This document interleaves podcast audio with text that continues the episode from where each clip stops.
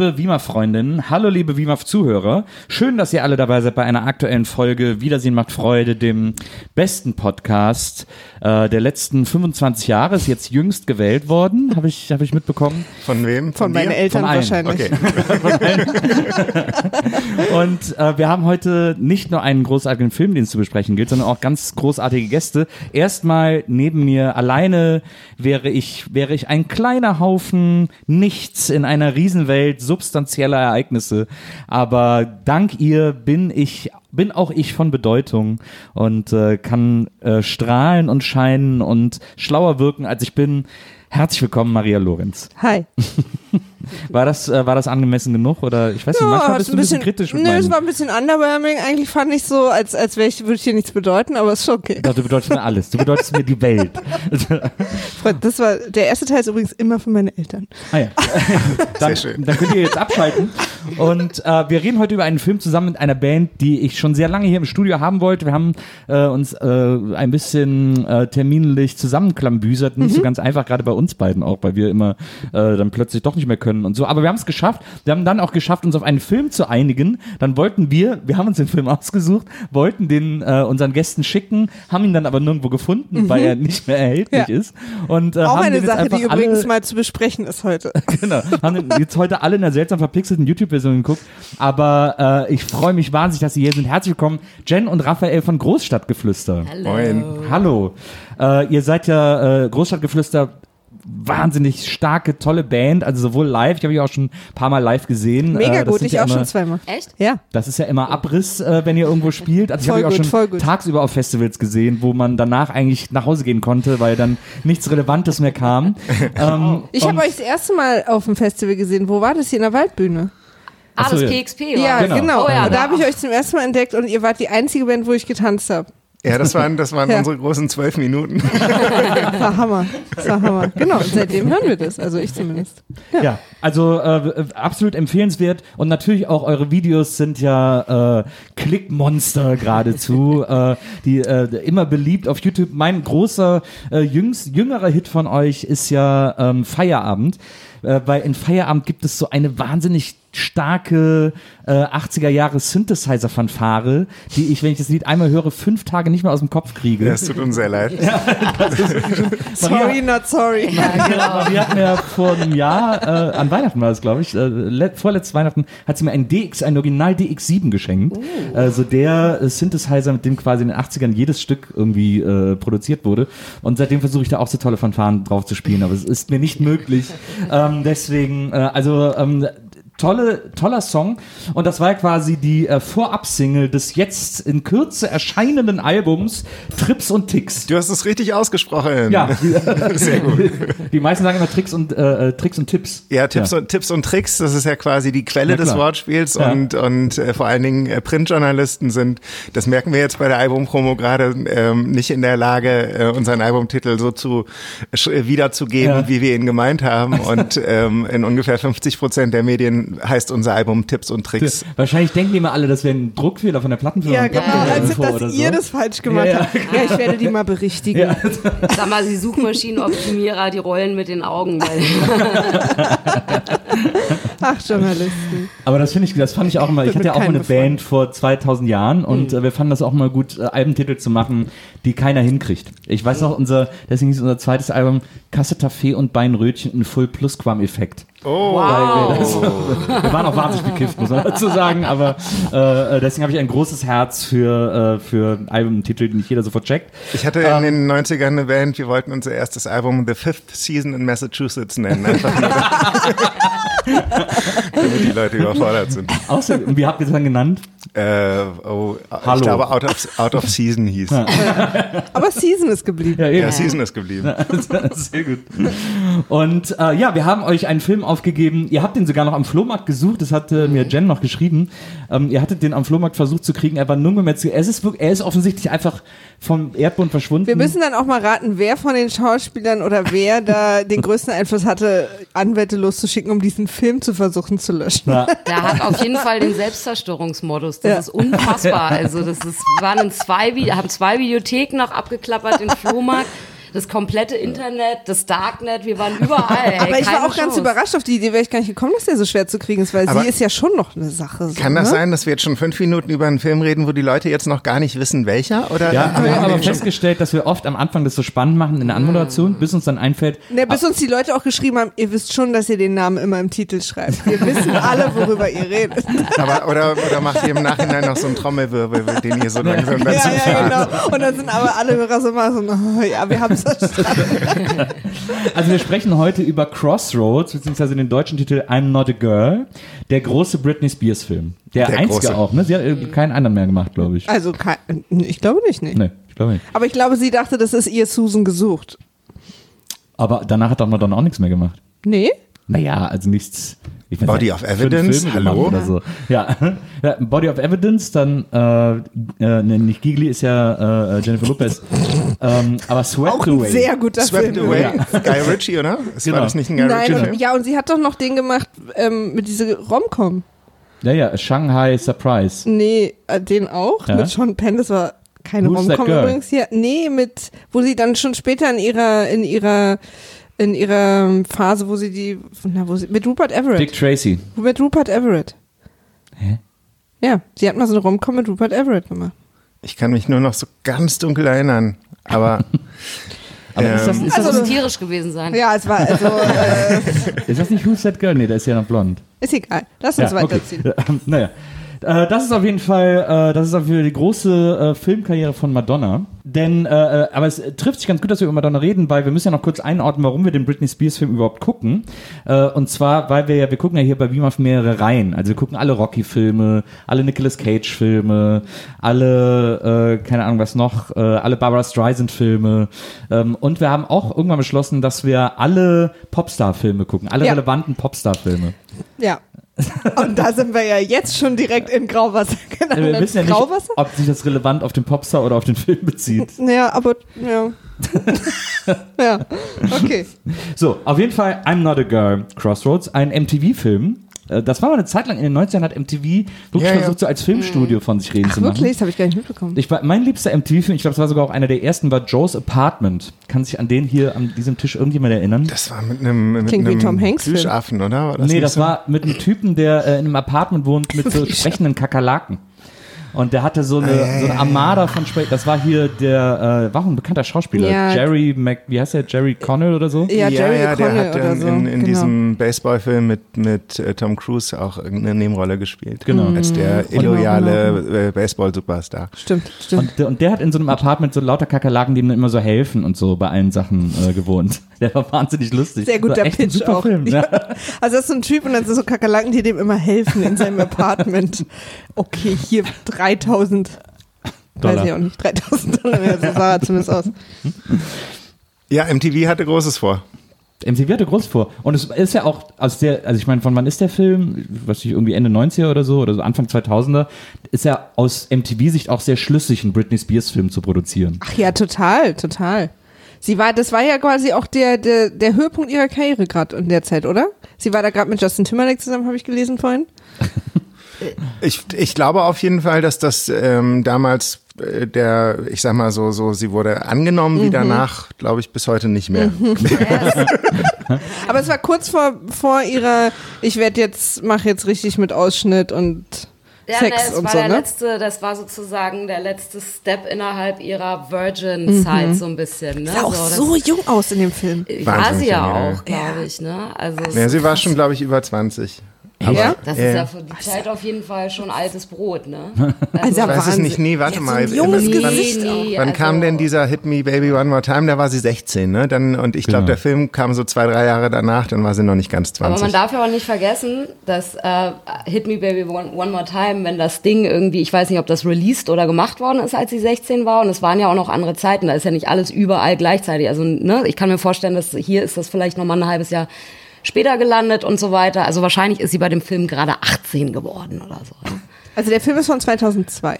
Ja, das, Und das- äh, steht ja auch in Klammern dann überall dahinter. Und äh, Hit Me Baby, One More- äh, nee, Quatsch, äh, hier äh, I'm Not a Girl und äh, Overprotected ist ja auch in einem Film. Die sind ja, glaube ich, vom zweiten Album. Hit Me Baby war ihr erstes Album und das hier waren jetzt schon die Songs. Also es war quasi der Film zum zweiten Album. Sie ist 81 geboren. Und es war auf jeden Fall ja auch die, die, die Single, 19. ne? I'm not a girl, so. Genau. und, und das war wahrscheinlich dann die Single zum Album, ne? Genau. Und zufällig der Soundtrack von dem Film. Ja, ja. So Glück gehabt, wie So das ein, zusammengepasst so hat. ein Zufall, ja, ja. Nee, das war natürlich, das ging ja auch Jive Records ausschließlich um die Selbstverwirklichung Ja, ja, der Künstlerin und so. total. Also das war ja halt, also da hat ja niemand, das war Nee. ja alles ganz organisch Alles, was gewachsen, wie man so passiert schön ist, war sagt. purer so. Zufall. Natürlich, klar. Ja. Auch dass nirgendwo Cola zu sehen ist, aber andauernd Pepsi. Das ist Zufall. Das, Oh, stimmt. Wir haben das einfach lieber gemocht. Ja, total. klar. Und übrigens auch, also Pepsi genauso wie Herbal Essences, überall in dem Film zu sehen. Und für die beiden hat sie damals Riesendeals gehabt. Ja, sie hat aber auch wahnsinnig schöne Haare in dem Film. Also Herbal Essence ist, ist mir zum Beispiel total, ein, ich bin Ah, aber ja. auch, glaube ich, so ein bisschen immun gegen Produktplatzierung. Oder Ja. gegen Shampoo-Platzierung. Ja, auf jeden Fall. Ja, nee, es war, Ist mir aber auch nicht aufgefallen. ja, deswegen hat sie wahnsinnig in Bädern rumgehangen, glaube ich. oh, da war was. Ja. Es ist ja sowieso ein Film, muss man sagen, der auch äh, den Untertitel haben könnte, Britney Spears sitzt auf Dingen. Ja. Also wo die immer, und wie ungemütlich, ist- einmal liegt sie auf einer Motorhaube mit den Beinen angewinkelt, weil, sie, weil sich da gerade so gemütlich lesen lässt. Äh, als sie in der Garderobe von diesem Karaoke-Schuppen sind, da sitzt sie ja auf dem Schminktisch, während die anderen an dem Tisch sitzen und sich versuchen zu schminken. Es wird viel ist- komisch gesessen. Ne, es Ja, ist es der, wird auch das komisch ist, gestanden. Ja, aber das Ja, ist der, ja, ja. der Ausdruck ihrer authentischen Lässigkeit. Also, Das weil sie ist ja stimmt. das So. einfache Mädchen, so, ne? Und, Sie braucht äh, keine Stühle wie, wie Nee, diese, natürlich nicht. Wie diese sie kennt, Elite-Menschen. absolut, weil sie kennt Stühlen. ja auch den Unterschied. Also sie weiß ja auch, was ein Kühler ist und Ja. so, ne? Also das ist auf jeden Fall, es ist ja ist schon ganz schön radical. Weil sie ist auch so ein All-American Girl. Ne? Natürlich. Sie weiß, kann einfach ein Auto reparieren, aber auch gleichzeitig sehr gut einen Tanktop tragen. Ja, ja. Ja, ja. Diese Kombination. Ja, ja. Und sie hatte sehr oft sehr merkwürdige Haare. Ich habe mir auch sehr viele Outfit-Notizen gemacht, die ich vielleicht in den nächsten Wochen umsetzen werde. Also auch für dich als kleine Vorwarnung. Da bin ich mal gespannt. Ja, ich meine, der Film startet ja auch schon ganz, ga- ganz grandios. Ich meine, man muss ja sowas auch immer im, im Kontext der Zeit Ja, sehen, ja. ne? So, aber äh, es ist auf jeden Fall. Ähm, äh, also äh, wie, wie sie in ihrer hellrosa Unterwäsche mit diesem Mhm. Cowboy-Hut in ihrem Teenagerzimmer irgendwie sich auf dem Bett regelt, während Ja. sie davon träumt, Popstar zu sein. Und Ja. ihr, ihr Vater parallel, während sie in Unterwäsche sich auf dem Bett regelt, für ihr College spart. Ja, ja, so, ja. also Diese das erste ist- Szene, die war es krass. ist Ja. wirklich also ein Ausschlag von, also ich, wie soll ich sagen, also es ist vielleicht sogar der erste Schritt der neuen äh, emanzipierten Generation Ja. auch gewesen, weil ich meine. Cowboy-Hut Ja. und pinkfarbener BH, Ja. es ist und trotzdem, also so sexy und trotzdem Ja. Jungfrau, ne? Also das ist also, Mann, Mann, steht Mann, wirklich- Mann, hier Mann. steht Ganz alles sauber ist sie, Ja, ganz ja, sauber. ja, ja. Blond. Ja, ja. Und Ja. blond Ja, natürlich. ja. Aber diese erste Szene, die war tatsächlich äh, ganz kurz ein Moment, Ja. wo ich gedacht habe, ob ich jetzt vielleicht einfach ausmache, mir die, die Infos über den Film aus dem Internet besorge und so. Oder einfach mit ein paar sehr kritischen Fragen hier zum Podcast. Ja, ja, nee, also. Das Ding ist ja auch bei dem Podcast, also muss man auch mal sagen, das haben unsere Hörer, wissen das natürlich. Wir hatten halt hier schon viel Hit und Miss. Also einige von den Filmen, die wir gucken, kennen wir, weil wir die vielleicht als Jugendliche oder so schon mal gesehen haben, aber nicht alle. Und wir hatten auch schon einen dabei, da habe ich zum Beispiel die Arbeit verweigert, weil der so also, wie gesagt, alle passieren immer in ihrer Zeit, ne? Aber der ist wirklich, diese Zeit gab es hoffentlich nie. äh, Fort Fairlane war das. Äh, da habe ich dann einfach nach der Hälfte gesagt, so, nö, das mache ich jetzt nicht mehr. Wir haben dann die Folge zwar gemacht, aber wir fanden den alle scheiße. Aber dafür hatten wir auch ein paar dabei, wo wir echt danach super überrascht waren, wie toll wir die fanden. Also, das ist immer Hit und Miss. Für mich war das jetzt ja auch, ich habe den auch zum ersten Mal gesehen. Ähm, es gab Situationen. Habt ihr, da habt ihr euch dann auch den rumänischen Untertitel nochmal mit Autokorrekt ins Deutsche übersetzen lassen? Weil ich finde, das hat den, also das hat den Film für mich total abgelistet. Ich habe so. die, die Screenshots gesehen, die du Wunderbar. gestern geschickt Also ich wirklich sehr ganz gelacht. großes, ganz großes Kino. Also. Ich war schon mal, also einer meiner ganz großen Jugendlieben, Justin Long, war in dem Film. Das hat mich schon mal völlig. Äh, das? Ich ja war Freund am. Ihr Freund dieser- am ja, der Typ aus Jeepers Creepers. Der mit ihr schlafen will. Ja, ja, genau. Der sehr aufgeregt sich mit Puder, Ja, ist ja auch ja, ja, ja, sehr verschwitzt auf dem Bett auf sie wartet. ja, ja. Ja.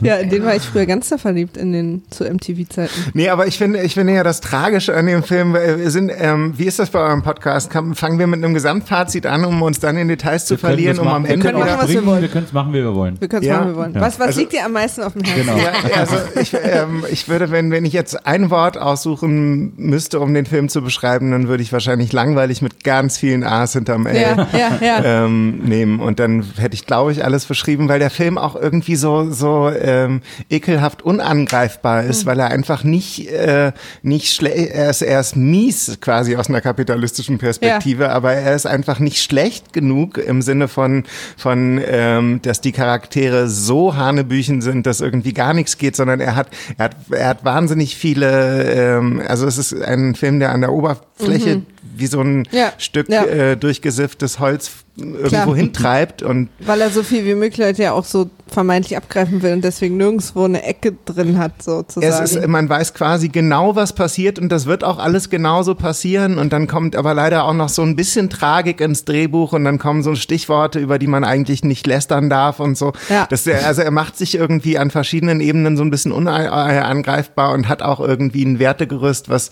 was irgendwie, äh, was man nicht pauschal verurteilen kann, weil es nicht ganz falsch ist. Es ist halt irgendwie ekelhaft christlich oberflächlich, weiß, es ist so, aber naja. Ach, schon so Sachen. Ich fand, ich habe mir zum Beispiel auch schon, ich fand jede einzelne äh, Person, also gerade die drei Mädels, sind so eine Satire eigentlich. Wahnsinn. Weil, Ja. weil, also die, die eine ist ja so, soll so ein bisschen redneckig sein, auch die dann so schwanger ist, die auch übrigens all over the place, in manchen Szenen gar nicht schwanger ist und dann wieder sehr schwanger. Also da Ja, ja, das, so. differiert so ein bisschen Ja, an ihrem. sehr. Es gibt die bist soll du ja jetzt so schwanger White oder Trash nicht? sein. Ja, ja, genau, die soll so Trailer White Park. Trash, Das genau. wird ja auch immer wieder Genau. betont. Ja, und die ja zeigt dann auch allen, wie Trailer man kämpft und hat auch immer fettige Haare und so. Genau. Während die andere, die ja immer so, ihre, wird von ihrer Mutter so gezwungen, immer auf ihre Figur und, und auf ihre Schönheit zu achten, dann wirklich auch mitten im Wald Lockenwickler drin hat. Und ich denke, okay Leute, wir kommen mal alle wieder runter jetzt. Also so, damit wir, falls ihr es noch nicht verstanden habt, ihr ist Schönheit sehr wichtig.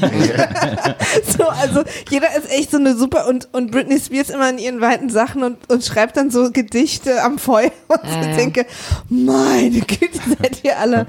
Äh, ja, also ja, die für mich. Gedichtvorlesestelle ist, finde ich, das Highlight des Films. Grandios, grandios. Ja, es ist eh dieses, dieses äh, Verträumte in einem Notizbuch rumschreiben, so als Ja. Sinnbild ihrer Kreativität. Also genauso spielt sich auch mein Leben ab, so als, äh, als Schaffende. So, das ist den ganzen Tag, ich habe so Notizbücher und mein Lieblingsstift und ich sitze den ganzen Tag im sie- Schneidersitz. Nils hat gesagt, er möchte unbedingt mit euch darüber Ja. sprechen, ob denn euer ja, Songschreibeprozess. genau so. Es gibt ja genau diese tolle so. In dem Ich- Film, ich- also auch-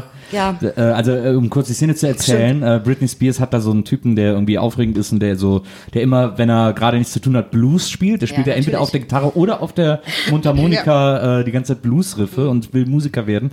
Und der äh, kriegt mit, dass Britney Spears Gedichte schreibt und sagt dann irgendwann zu ihr so, äh, morgens holt er sie aus dem Hotelzimmer und sagt, komm, ich will dir das zeigen und Reißt, eine ein Seite aus ihrem Tagebuch, wo ich übrigens auch sagen würde, Entschuldigung? reißt so zwei Seiten aus dem Gedichttagebuch und sagt, ja, das ist gut, das nehmen wir. Und geht mit ihr in die Lounge dieses billigen Hotels, sind, wo so eine Kakteen in der Ecke steht, aber eben auch ein weißer Flügel zufällig und Ja, sagt, ich habe was komponiert. Klassische und, weiße Flügelgegend übrigens. Genau, Ja, dann fängt er an, zu, sp- sein, sein, sein Riff, äh, seine, seine, seine Melodielinie zu spielen, äh, spielt dann quasi mit den hohen Tasten auch die Gesangslinie, so damit sie die auch sofort erkennt. Mhm. Ja. Und Britney Spears steht dann neben dem Klavier und macht so und summt es so mit, Ja, um so, ja. um so in die Zufällig Melodie zu kommen. sofort Ja, ja. ja. Genau. Ja. genau. Und da wollte ich euch fragen, äh, schreibt ihr Lieder auch so? Auf jeden Fall. Also wir buchen uns im Regelfall immer in irgendwelche billigen Hostels ein, ähm, so gerne auch in der Nähe von Bochum, weil da stehen für gewöhnlich auch weiße Flügel, weil Ja, ohne ja, weißer eben. Flügel geht gar nicht. Ne? In, in, in Erkenschwick, der weiße Flügel. Genau, im, genau, im, genau. Steht bei euch im Motel Rider, der muss Ja, nicht bei der Bühne sein, aber Nee, nee. im Hotel. Ja, genau, das ist ganz wichtig. Und ähm, aber aber also für damit es authentisch bleibt, muss der Rest vom Hotel auch wirklich total runtergerockt sein. Ja, ja, klar. Ähm, wobei ich muss ganz ehrlich sagen, als die in dieses Hotel reingekommen sind, äh, hier soll ich schlafen, dachte ich, wow, geil, Alter. Ich fand's übrigens auch Mann, nicht schlecht. ey, Also ich meine, Fett, zwei Doppelbetten. Ich Ja. meine, das sind so King-Size-Betten und frisch bezogen und alles. Ich meine, okay, dass das kaputt gegangen ist, als sich raufgesetzt hat, okay, könnte problematisch sein.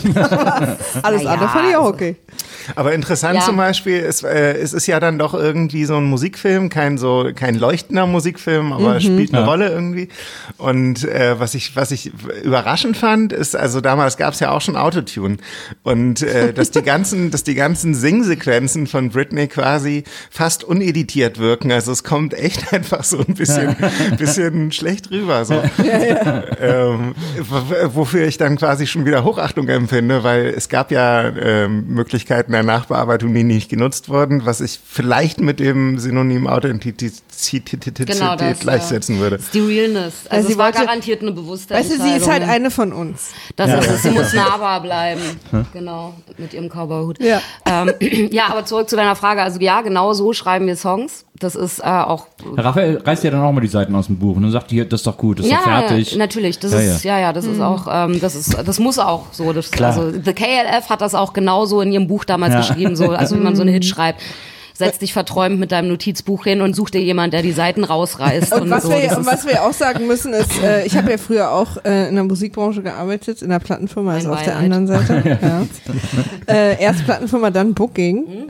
Und natürlich sind die, äh, ist es so, dass dann, dass es in, in einem Club ein Vorsingen gibt von einer Plattenfirma, ja. wo dann so Leute in sehr verrückten, äh, damit auch ihre Kreativität klar wird, in sehr verrückten Hemden sitzen und sich so Bands anhören, die sich sechs Tage vorher auf einem Papier anmelden müssen. Das ist absolut genauso läuft es. ja. Naja, das ist die große Schlussszene, wo Ja. Britney vorsingt bei Slide Records. Und übrigens, sag mal,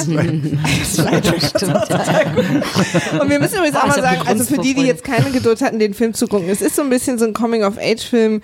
Äh, drei Freundinnen, die als Kinderfreundinnen waren, sich in der Highschool auseinandergelebt haben, finden wieder zusammen und fahren alle zusammen mit einem äh, äh, etwas älteren Musiker. Den sie die Hälfte des Films übrigens für einen Mörder halten. Genau, den sie Und er stellt ja mittendrin auch die legitime Frage, warum seid ihr denn mit mir mitgefahren, wenn ihr dachtet, ich wäre ein Mörder? Wo ich so zuerst mal dachte, gute Frage.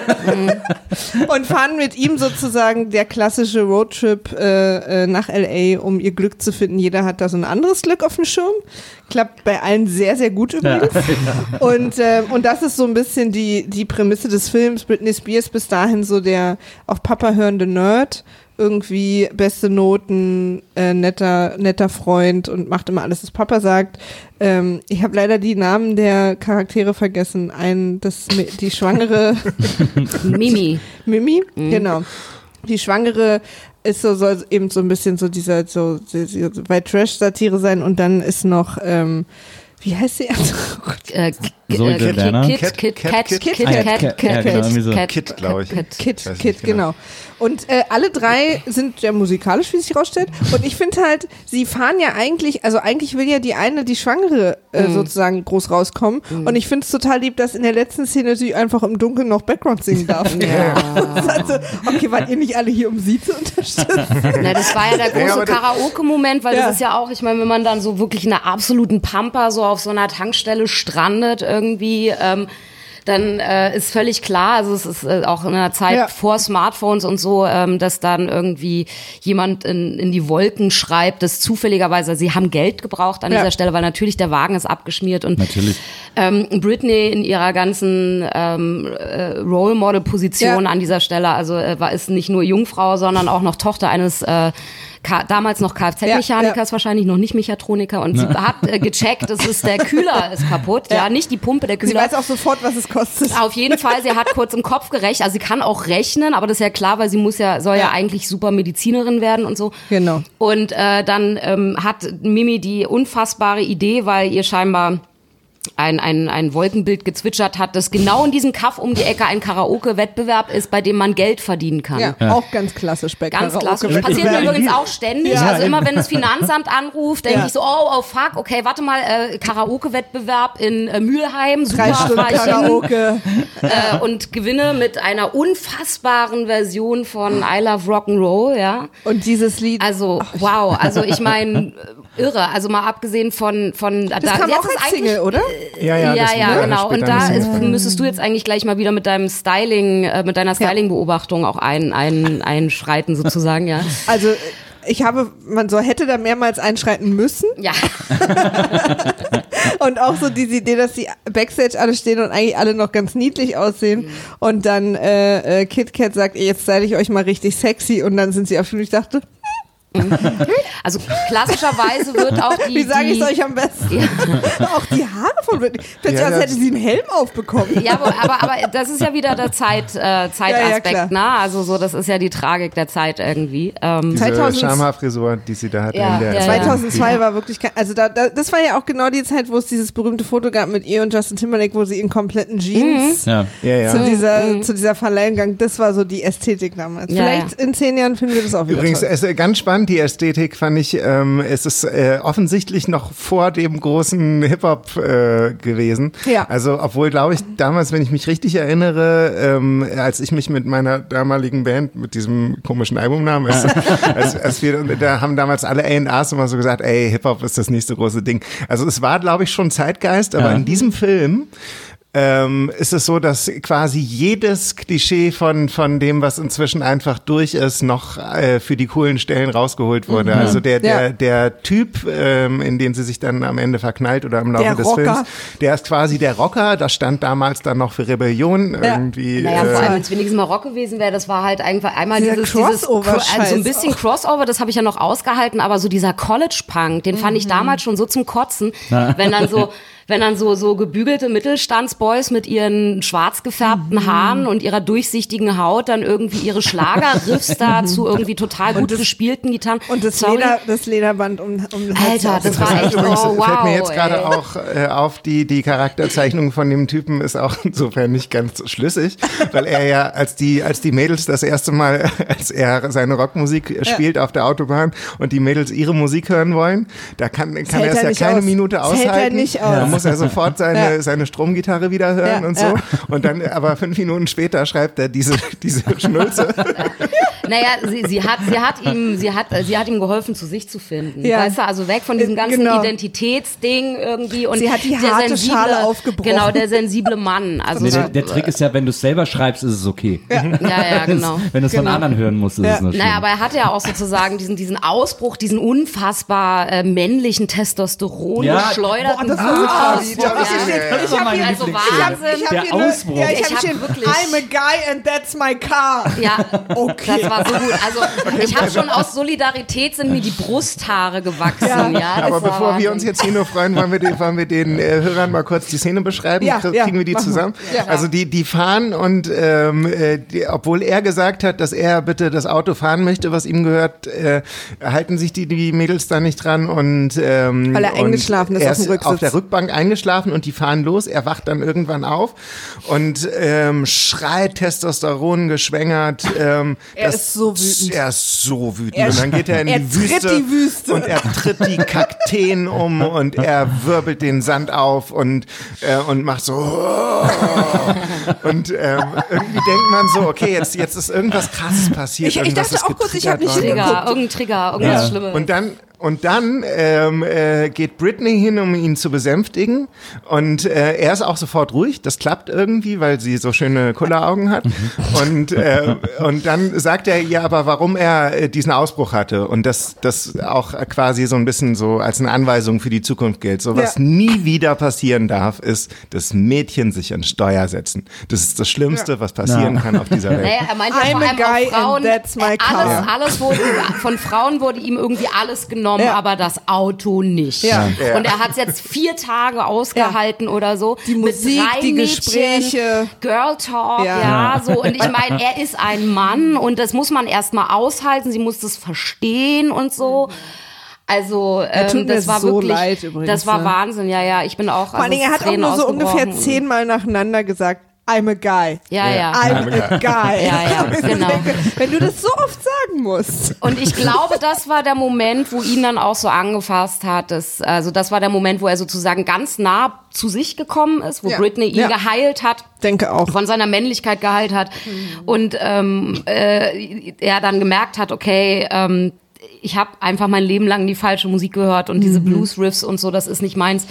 Und dieses, ey, ich bin kein Mädchen mehr, aber ich bin auch noch keine Frau, das berührt Ja. mich jetzt plötzlich so tief. Na. Ich muss da unbedingt äh, die passende äh, Flächenplastikballade zu schreiben Ja. und so, das, weil sonst kann ich nicht mehr länger. Ja, aber er hat gedacht, Ja. er ist kein Fahrer mehr, aber auch noch kein Beifahrer. Ja. Richtig, richtig, richtig. Also Er ist irgendwo dazwischen. Er sitzt Genau. auf dem, auf dem er ist ja auch, er ist ja sowieso, er wird ja so ein bisschen so, ist also sein Auto, er liebt sein Auto und so, er ist auch so ein bisschen so der Experte. Als das Auto liegen bleibt, also Mhm. da, bevor sie zum Karaoke gehen, macht er die Motorhaube auf und das erste, was er macht, ist so an den heißen Motor Ja, ja, fassen. mit, mit der nackten Hand. um Absolut. sich so die Finger zu klassischer klassischer Klassischer Expertengriff. Motorexperte. Ja, ja, total, total, total. Also, Also- ist halt sein Auto. I'm a guy and that's guy. my car. Ja, genau. Diese geil. Und die nächste Szene danach ist ja auch am Feuer und sie reden über, über Gedichte. Ja. Also da haben wir verstanden, ah, Genau. die Wüste, der Wüstenwutausbruch, die scheiß Wüste Mhm. auch, die hat ja wirklich auch stark was damit abbekommen. äh, das hat bei ihm wirklich was geändert. Er ist jetzt einfach ein anderer Typ. Er ist jetzt der Beifahrer und er ist jetzt auch fein damit. Gedichte sind jetzt, also Mädchen jetzt so, so Seiten aus ihrem Tagebuch schreiben, ist jetzt sein neues Ich. Ja. Einfach so rausreißen und sagen, ich hab was für dich.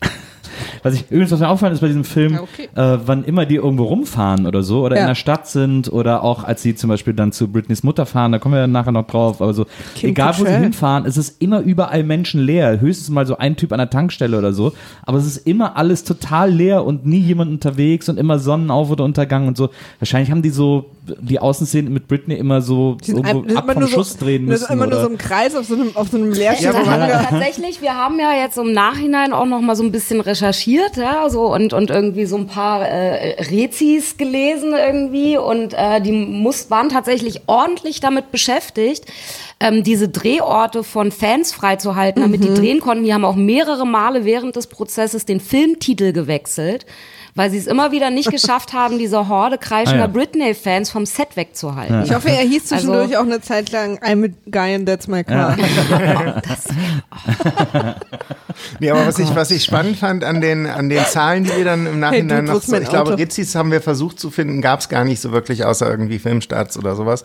Aber auf jeden Fall ähm, sind, sind einige von den Zahlen für mich insofern interessant gewesen, als dass ich mir beim äh, Gucken sicher war, dass das äh, äh, ein Film von Männern ist, für quasi, also so vielleicht so leicht ähm, auf junge Frauen stehende Männer. So, das ist einfach wegen der ersten Szene habe ich gedacht, das ist auf jeden Fall eine männliche Entscheidung. Ja. Aber ähm, es ist eine Regisseurin und eine Drehbuchautorin gewesen. Shonda das heißt, Rhimes, vielleicht ja. die Große beiden. Shonda Die Rhimes. große Shonda Rhimes. Ähm, wieso die große Shonda? Was habe ich verpasst? Es gibt mittlerweile ein ganzes Shondaverse. Ja. Äh, das ist ja die Schöpferin von Grey's Anatomy und, Und Erfinderin von, von Grey's Anatomy. und von Scandal. Warte mal, Grey's Anatomy war das, wo diese äh, unfassbar erfolgreichen Ärztinnen mit ihren gepflegten Nägeln Genau. und ihren schlanken Genau. Taillen den ganzen Tag Liebeskummer haben und zwischendurch irgendwie Herzen transplantieren, Genau, oder? und was seit Also sieben sehr Milliarden schlüssig Staffeln super sehr schlüssig. Ja, ja, Mit ja. McDreamy und McSteamy und wie sie Genau. alle heißen und so. Ja, super. Auf jeden Fall habe ich mich dann, als ich diese Infos bekommen habe, dass das quasi, dass die die relevanten äh, Schöpfer des Films weiblich sind,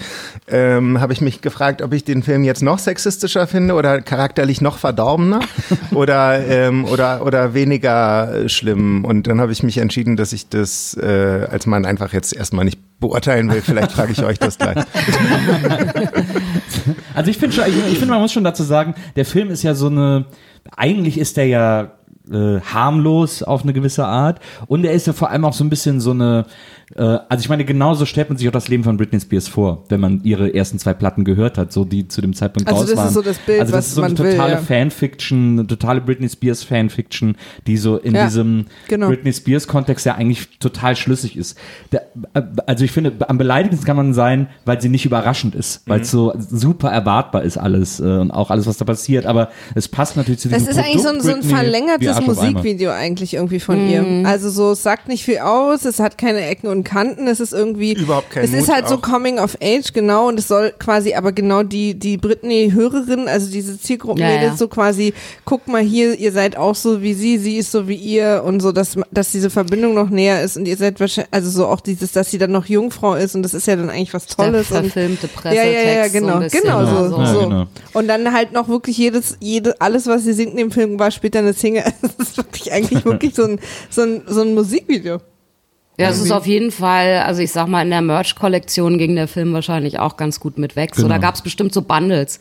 Wenn man die Britney-Puppe und die Mhm. Britney, äh, weiß ich nicht, den Britney-Hut kauft, hat man die Britney-DVD Ja. noch zum halben Preis dazu Genau, bekommen. ja, so, genau. ja. Ja. Ja, ja, habt, habt genau. ihr schon die neue Black Mirror Staffel geguckt? Mit, mit der Miley Cyrus Folge? Nee? Äh, spoilern. Naja, ich, beziehungsweise man kann doch immer sagen, wenn man jetzt spoilert, so, dann hören die Leute weg. So ist das doch mit Spoilern heutzutage, oder? Aber ich würde es gerne noch gucken. Ja, Aber okay. da, Gut, ich kann ja rausgehen. Nee, nee, nee, also ich, ich, ich, ich, Ah, okay. ich spoilere, spoiler jetzt gar Ja, nicht, okay. aber du hast ja schon mitbekommen, dass in der neuen Black Mirror Staffel Miley Genau, ja, eine ja. Ich habe auch den. Trailer für die Folge gesehen, ja. Und, und das ist jetzt nicht gespoilert, wenn es Ja. quasi darum geht, dass es ähm, ähm, äh, die, quasi die, um, das, um das Spannungsverhältnis von äh, Mhm. der böse, dem bösen Management und der ähm, zurechtgestutzten Ja. Künstlerin geht. Ja. So. Und ähm, im Endeffekt ist, glaube ich, ähm, äh, das, was mit Britney damals passiert ist und auch das, was dann ein paar Jahre später mit ihren, Mhm. Ja. ähm, ähm, ich sag mal, ich, äh, die Leute haben es als Psychoausbrüche wahrgenommen. Ich würde sagen, das war einfach selbstverständliches Freikämpfen von jemandem, der nicht mehr. Total. Genau, also so, insgesamt bin ich mir sowieso ganz unsicher bei der Frau. Ich kenne die ja nicht, aber es wurde sehr viel über die geschrieben und so. Ich weiß gar nicht genau, wie die tickt, ob die ihr Leben hasst oder das oder ob sie denkt, okay, ist ein ziemlich äh, ziemlich krasser Beruf. Ich verdiene irgendwie gut Geld und warum nicht? Gibt Schlimmeres. Also ich, ich, ich kann es gar nicht einschätzen, aber irgendwas äh, sagt mir, dass ein Mensch, der quasi im Disney-Kosmos groß geworden ist, der darauf konditioniert wurde und darauf getrimmt wurde und das alles erreicht hat und dann irgendwann mal ausbricht und das dann jetzt immer noch macht. Ich glaube, dass, dass sie das jetzt dass es inzwischen eine bewusste Entscheidung ist, ähm, weil sie hätte alle Möglichkeiten der Welt gehabt, aufzuhören. So. Ja. Und insofern. Naja, gut. Na, ich kann glaub- man wahrscheinlich, da wird man wahrscheinlich den einen oder anderen Therapeuten finden, der sagt, ja, das geht eben nicht so ohne weiteres. Ne? Ja, das also wenn du, wenn du irgendwie mit drei Jahren schon irgendwie ein, eine Tonne Make-up ins Gesicht geklatscht kriegst und sexualisiert wirst, damit du dann auf so einen Laufsteg rausgehst und alle irgendwie applaudieren, dann ist das halt einfach völlig sick und das hinterlässt auf jeden Fall tiefe Gräben in deinem Gehirn. Ich Ähm. habe ich hab mal so ein Interview gesehen mit einer von diesen Boybands damals, ich vergesse leider welche. Also, und das Interview war relativ aktuell, wo die halt auch so erzählt haben, dass die total jung sozusagen abgefangen wurden und dann total vollgepumpt wurden mit auch so Wachmacher. Drogen, damit die nur einen Tag, eine Stunde am Tag schlafen, weil die so viel Promo und Presse und alles machen mussten und überhaupt, denen wurde vorgeschrieben, welche Freundin, welche Klamotte. Also da war quasi, die sind einfach wie so Roboter irgendwie halt jahrelang. Produkte, genau, so. Und genau. ich Und, glaube, dann, ja. genau. Und, und ich habe mich halt auch, wenn ich so einen Film gucke, kriege ich dann halt auch so ein ganz komisches Bauchgefühl, weil ich so denke, Voll. keine Ahnung, ob die hier eine Sekunde nüchtern war, ob die überhaupt mitgekriegt hat oder ob die überhaupt eine Wahl hatte. Ich weiß auch nicht, ob sie in dem Alter schon an dem Punkt war, weil ein paar Jahre hat sie bestimmt noch hat nicht mehr vorstellen, das Gefühl gehabt, dass das cool ist und dann, wenn man dann ja so älter wird und so eine eigene große Persönlichkeit entwickelt und sich dann ja dieses ganz klassische Pubertät, wo man sich dann freikämpft, ist ja auch so ein Teil des Erwachsenwerdens so, was sie uns ja eigentlich auch darstellen wollte, aber äh, wenn Dan Aykroyd sie dann wieder im Taxi abholt, ist wieder alles gut. äh, ähm, so, also und dass ich dann so die ganze Zeit auch dachte, und natürlich ist, ist das ja einerseits dieser, dieser Breakdown, den sie hatte, so ein Zeichen von Freikämpfen, aber natürlich war sie da halt extrem unglücklich und verzweifelt so. Also das ist ja dann, weil sie, weil sie ja dann auch mittlerweile wurde ja, wurde ja dann um so Leute auch so ein Universum aufgebaut. Da ist ja dann auch niemand mehr, mit dem sie dann, also die alle Menschen, die quasi das kritisiert hätten, sind ja dann so nach und nach auch gar nicht mehr da. Ja. Weil glaub- die auch nie da waren, weil es so schon so jung anfing. Richtig, ich glaube auch, dass dieses Rebellieren in der Pubertät, was ja immer irgendwie unterschiedlich äh, stark ausgeprägt ist, dass das halt einfach nach hinten geschoben wird, weil du in einer Zeit, wo du eigentlich an Grenzen stoßen solltest und die irgendwie ausloten und auch provozieren solltest, ähm, wahrscheinlich von einer Horde Aufpasser und Ja-Sager umgeben bist. Also Total. eine Horde Menschen, die alles dafür tut, dass alles, äh, ich sag mal in Anführungsstrichen, zu deinem Besten passiert, dass du funktional bleibst. Ja, das Produkt ja, darf genau. nicht kaputt gehen. Genau. Und ich kann mir vorstellen, dass sowas dann einfach zehn Jahre nach hinten rutscht. Also, dass du dann halt in einer Phase, wo, wo, de- de- de- wo du dir eh, also weiß ich nicht, so Anfang Mitte 20, wo dann die Menschen anfangen, sich dann so die essentielleren Fragen vielleicht auch das erste Mal zu stellen und so, äh, dass, dass da einfach ein unfassbarer Nachholbedarf dann auch ist. Und, das, Und eine äh, der großen Fragen, die man sich ja stellt, ist, wer will ich werden? Und das haben bei ihr aber dann einfach schon andere entschieden. Ja, genau. So, und das ist ja dann eine totale... Und wenn du dafür Applaus und Liebe und Anerkennung und so weiter bekommst, ich glaube, das ist einfach total schwer zu unterscheiden für Menschen, die das, die diese Erfolgserlebnisse so selber nie hatten, weil sie einfach immer konzipiert waren, irgendwie dann irgendwann zu entscheiden, okay, warte mal, ist das jetzt, ist das jetzt wirklich, löst das äh, neuronal und vom Hormoncocktail jetzt wirklich das aus, was es auslösen könnte irgendwie? Und äh, ja, klar, also ich meine, ob es dann äh, Und die- Drogen sind oder sich die Haare abrasieren oder äh, nackt auf einer Abrissbirne irgendwie hin und her schaukeln oder so, findet schon irgendwie seinen Weg, um, um und dann vielleicht im Bestfall sogar den ein oder anderen Unterstützer, der einem auf diesem Weg begleitet und im schlimmsten Fall auffängt, so, aber das halte ich eben in dieser Größenordnung für sehr unwahrscheinlich, weil da geht's halt um scheiß viel Geld. Total. Da, haben- da gibt's dann so viele Interessen, die mit ihr dann selber gar nichts mehr zu tun haben. Mhm. Und ihr, ihr Vater ist ja auch immer noch ihr Vormund. Also ihr wurde ja einfach die Vormundschaft Wahnsinn, weggenommen. ne? Das finde ich ja auch völlig krass. Wahnsinn. Ja. Ja. Sie Na, ist ist ja nur zu ihrem Besten, deswegen, Ja, also. Ja, ja. und ihr. Bestes, das Beste für sie ist jetzt halt wieder in Kleidergröße 36 über Las Vegas Bühnen zu hampeln, Genau. so als was zweifache Mutter oder so. Ne? Das Ich meine, wenn ihr Vater ihre Vormundschaft übernommen hätte, wir, wir, wir wissen ja alle nicht, was da, ne? Who knows, was da mit ihr und die hat ja auch Kinder und was da alles Ja, so ablief. ja. Und man würde jetzt mitkriegen, dass sie irgendwo quasi weg von der Öffentlichkeit happy auf einer Farm lebt und auf Dufte macht, so. Mhm. Dann würde ich sagen, vielleicht hat er zumindest in diesem sie dann quasi irgendwo rausgeholt. Ja. Aber offensichtlich ist, bedeutet Vormundschaft ja in dem Fall, dass er dafür sorgt, dass sie weiter funktioniert. Und das finde ich halt so mega gruselig daran. Ja, dass er halt weiter an ihr verdient vor allem. Ne? Das ist ja Genau. offensichtlich so das primäre Interesse. Deswegen finde ich auch immer, also man kann ja diese Meltdowns immer nur so von außen bewerten, so, wir stecken alle nicht drin. Aber deswegen finde ich das bei Britney durchaus äh, bitterer, diese ganze, diese drei Tage äh, im Suff sozusagen, äh, wo sich die Haare abrasiert hat, wirken auch in der Rückschau immer noch viel verzweifelter und bitterer als jetzt zum Beispiel dieser, diese Befreiung von Miley Cyrus, Ja. bei der man richtig gemerkt hat, dass sie, sehr- dass sie sehr bewusst Ja. dieses teeny äh, äh, Hannah Montana Image ablegen will und sagen will, Leute, ich bin auch eine Frau mittlerweile, Ja, Äh, ich bin hier nicht mehr euer, Genau, euer genau. Teenie Die ist ja dann und auch so. total geil in Interviews einfach so, hat gesagt, so, das ist es jetzt, Genau. der Rest ist jetzt, vorbei. ich hab jetzt auch vor kurzem so ein, oder gestern sogar so ein Video gesehen, ich glaube, die hatten Glastonbury gespielt oder so, äh, vor 200.000 Leuten, die alle irgendwie zugejubelt haben, hat sie ja irgendwie eine Rockshow gemacht und war total happy und dankbar und so. Und da merkt man richtig, dass da so eine Transformation, so eine selbstgewählte Transformation irgendwie stattgefunden hat. Ne? Und bei Britney, da die ja jetzt immer noch irgendwie äh, mit Mitte 30 in Las Vegas auf der Bühne steht und singt Hit Me Baby One More Time, äh, was das irgendwie ist- so eine, so eine, so eine glaub- pädophilen Fantasie war oder so. Ich glaube, ein Riesenunterschied ist aber halt auch einfach so, ich sag mal, dass das äh, ge- naturgegebene Talent, ähm, was zum Beispiel hier Lady Gaga oder Miley Cyrus mit Sicherheit haben. Also Ja. die haben einfach tolle Stimmen und können singen so. Und Britney ist ja eigentlich keine wirkliche Sängerin. Die hat ja ähnlich wie Madonna, über die wir vorhin auch gesprochen haben, äh, eigentlich gar, gar kein musikalisches äh, Talent in dem Sinne stimmt, mitgekriegt, naja. dass sie, dass sie alleine über den Klang ihrer Stimme irgendeine Magie hervorrufen kann. Das, das kann sie nicht und deshalb ist der Grad an Popstar-Größe, den Britney erreicht, eh eigentlich absurd. Das ist, das, das ist ja basiert eh nur auf, ähm, ich sag mal, äh, ja, was auch immer. So. Ja. Dieses ganze Bild halt Und- einfach so. Ja. Ne? Ja. Ich glaube auch, dass wenn, also da hat ja jeder irgendwie dann doch ein Gefühl für so und ich glaube, dass, dass Britney eigentlich immer wusste, dass das, äh, was sie ist, dass das eine Blase ist. Also kann ich Ja. mir irgendwie nicht anders erklären. Auf jeden Fall ähm, weiß ich gar nicht, ob Crossroads überhaupt ein Musikfilm ist, wenn man sich die Musikstellen anguckt. Das Sie covert ja wahnsinnig krass. viel. Sie Ja. ja. also auch, das fängt ja an damit, dass sie in ihrem, in ihrem Teenzimmer Madonna singt, äh, Open Your Eyes.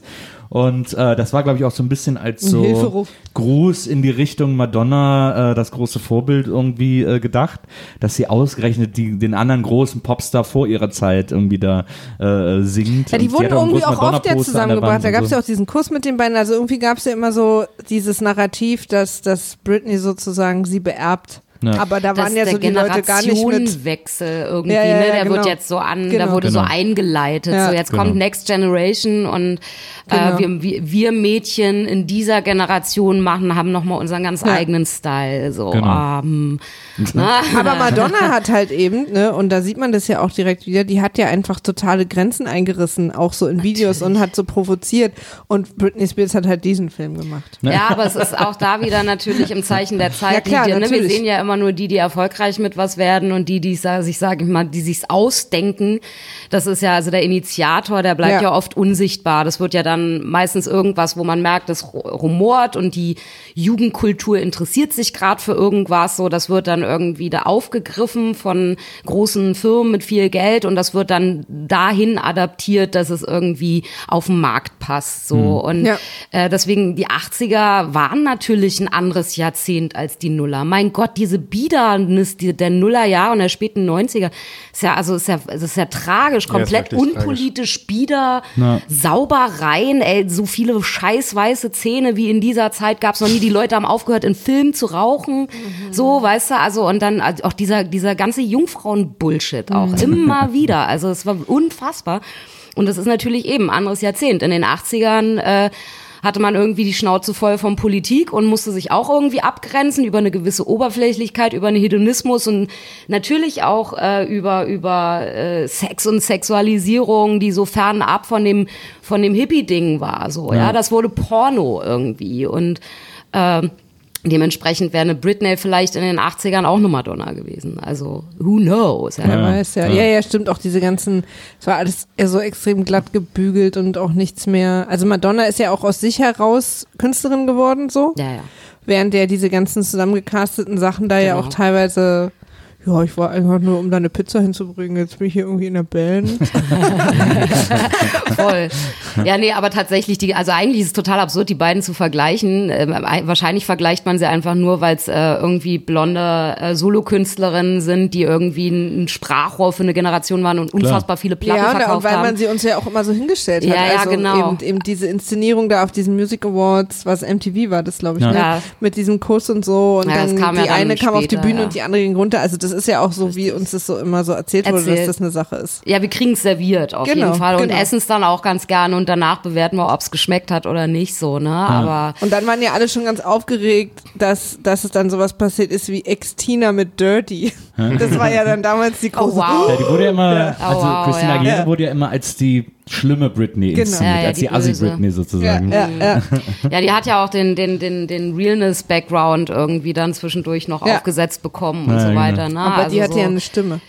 Ja, naja, also das kann man auf jeden Fall, ja. Wobei aber auch bei, ich meine, ist eh ein Popstar, ist der abhängig von seiner Musikalität? Ich glaube nicht, um ehrlich zu sein, weil es geht natürlich bei Personenkult und Popstar sein auch um andere Sachen. Und ich finde, dass Ja. die, wenn die so runtergerissen und abgewertet werden, das ist so, ja, da ist halt Musik ein Teil von einem Großen und Ganzen und du brauchst halt irgendwie ein, ein Entertainment-Talent, du brauchst wahrscheinlich irgendwie sowas wie äh, eine Persönlichkeit oder eben genau keine, also je nachdem, wer Ja, ja. was mit dir vorhat. So. Genau.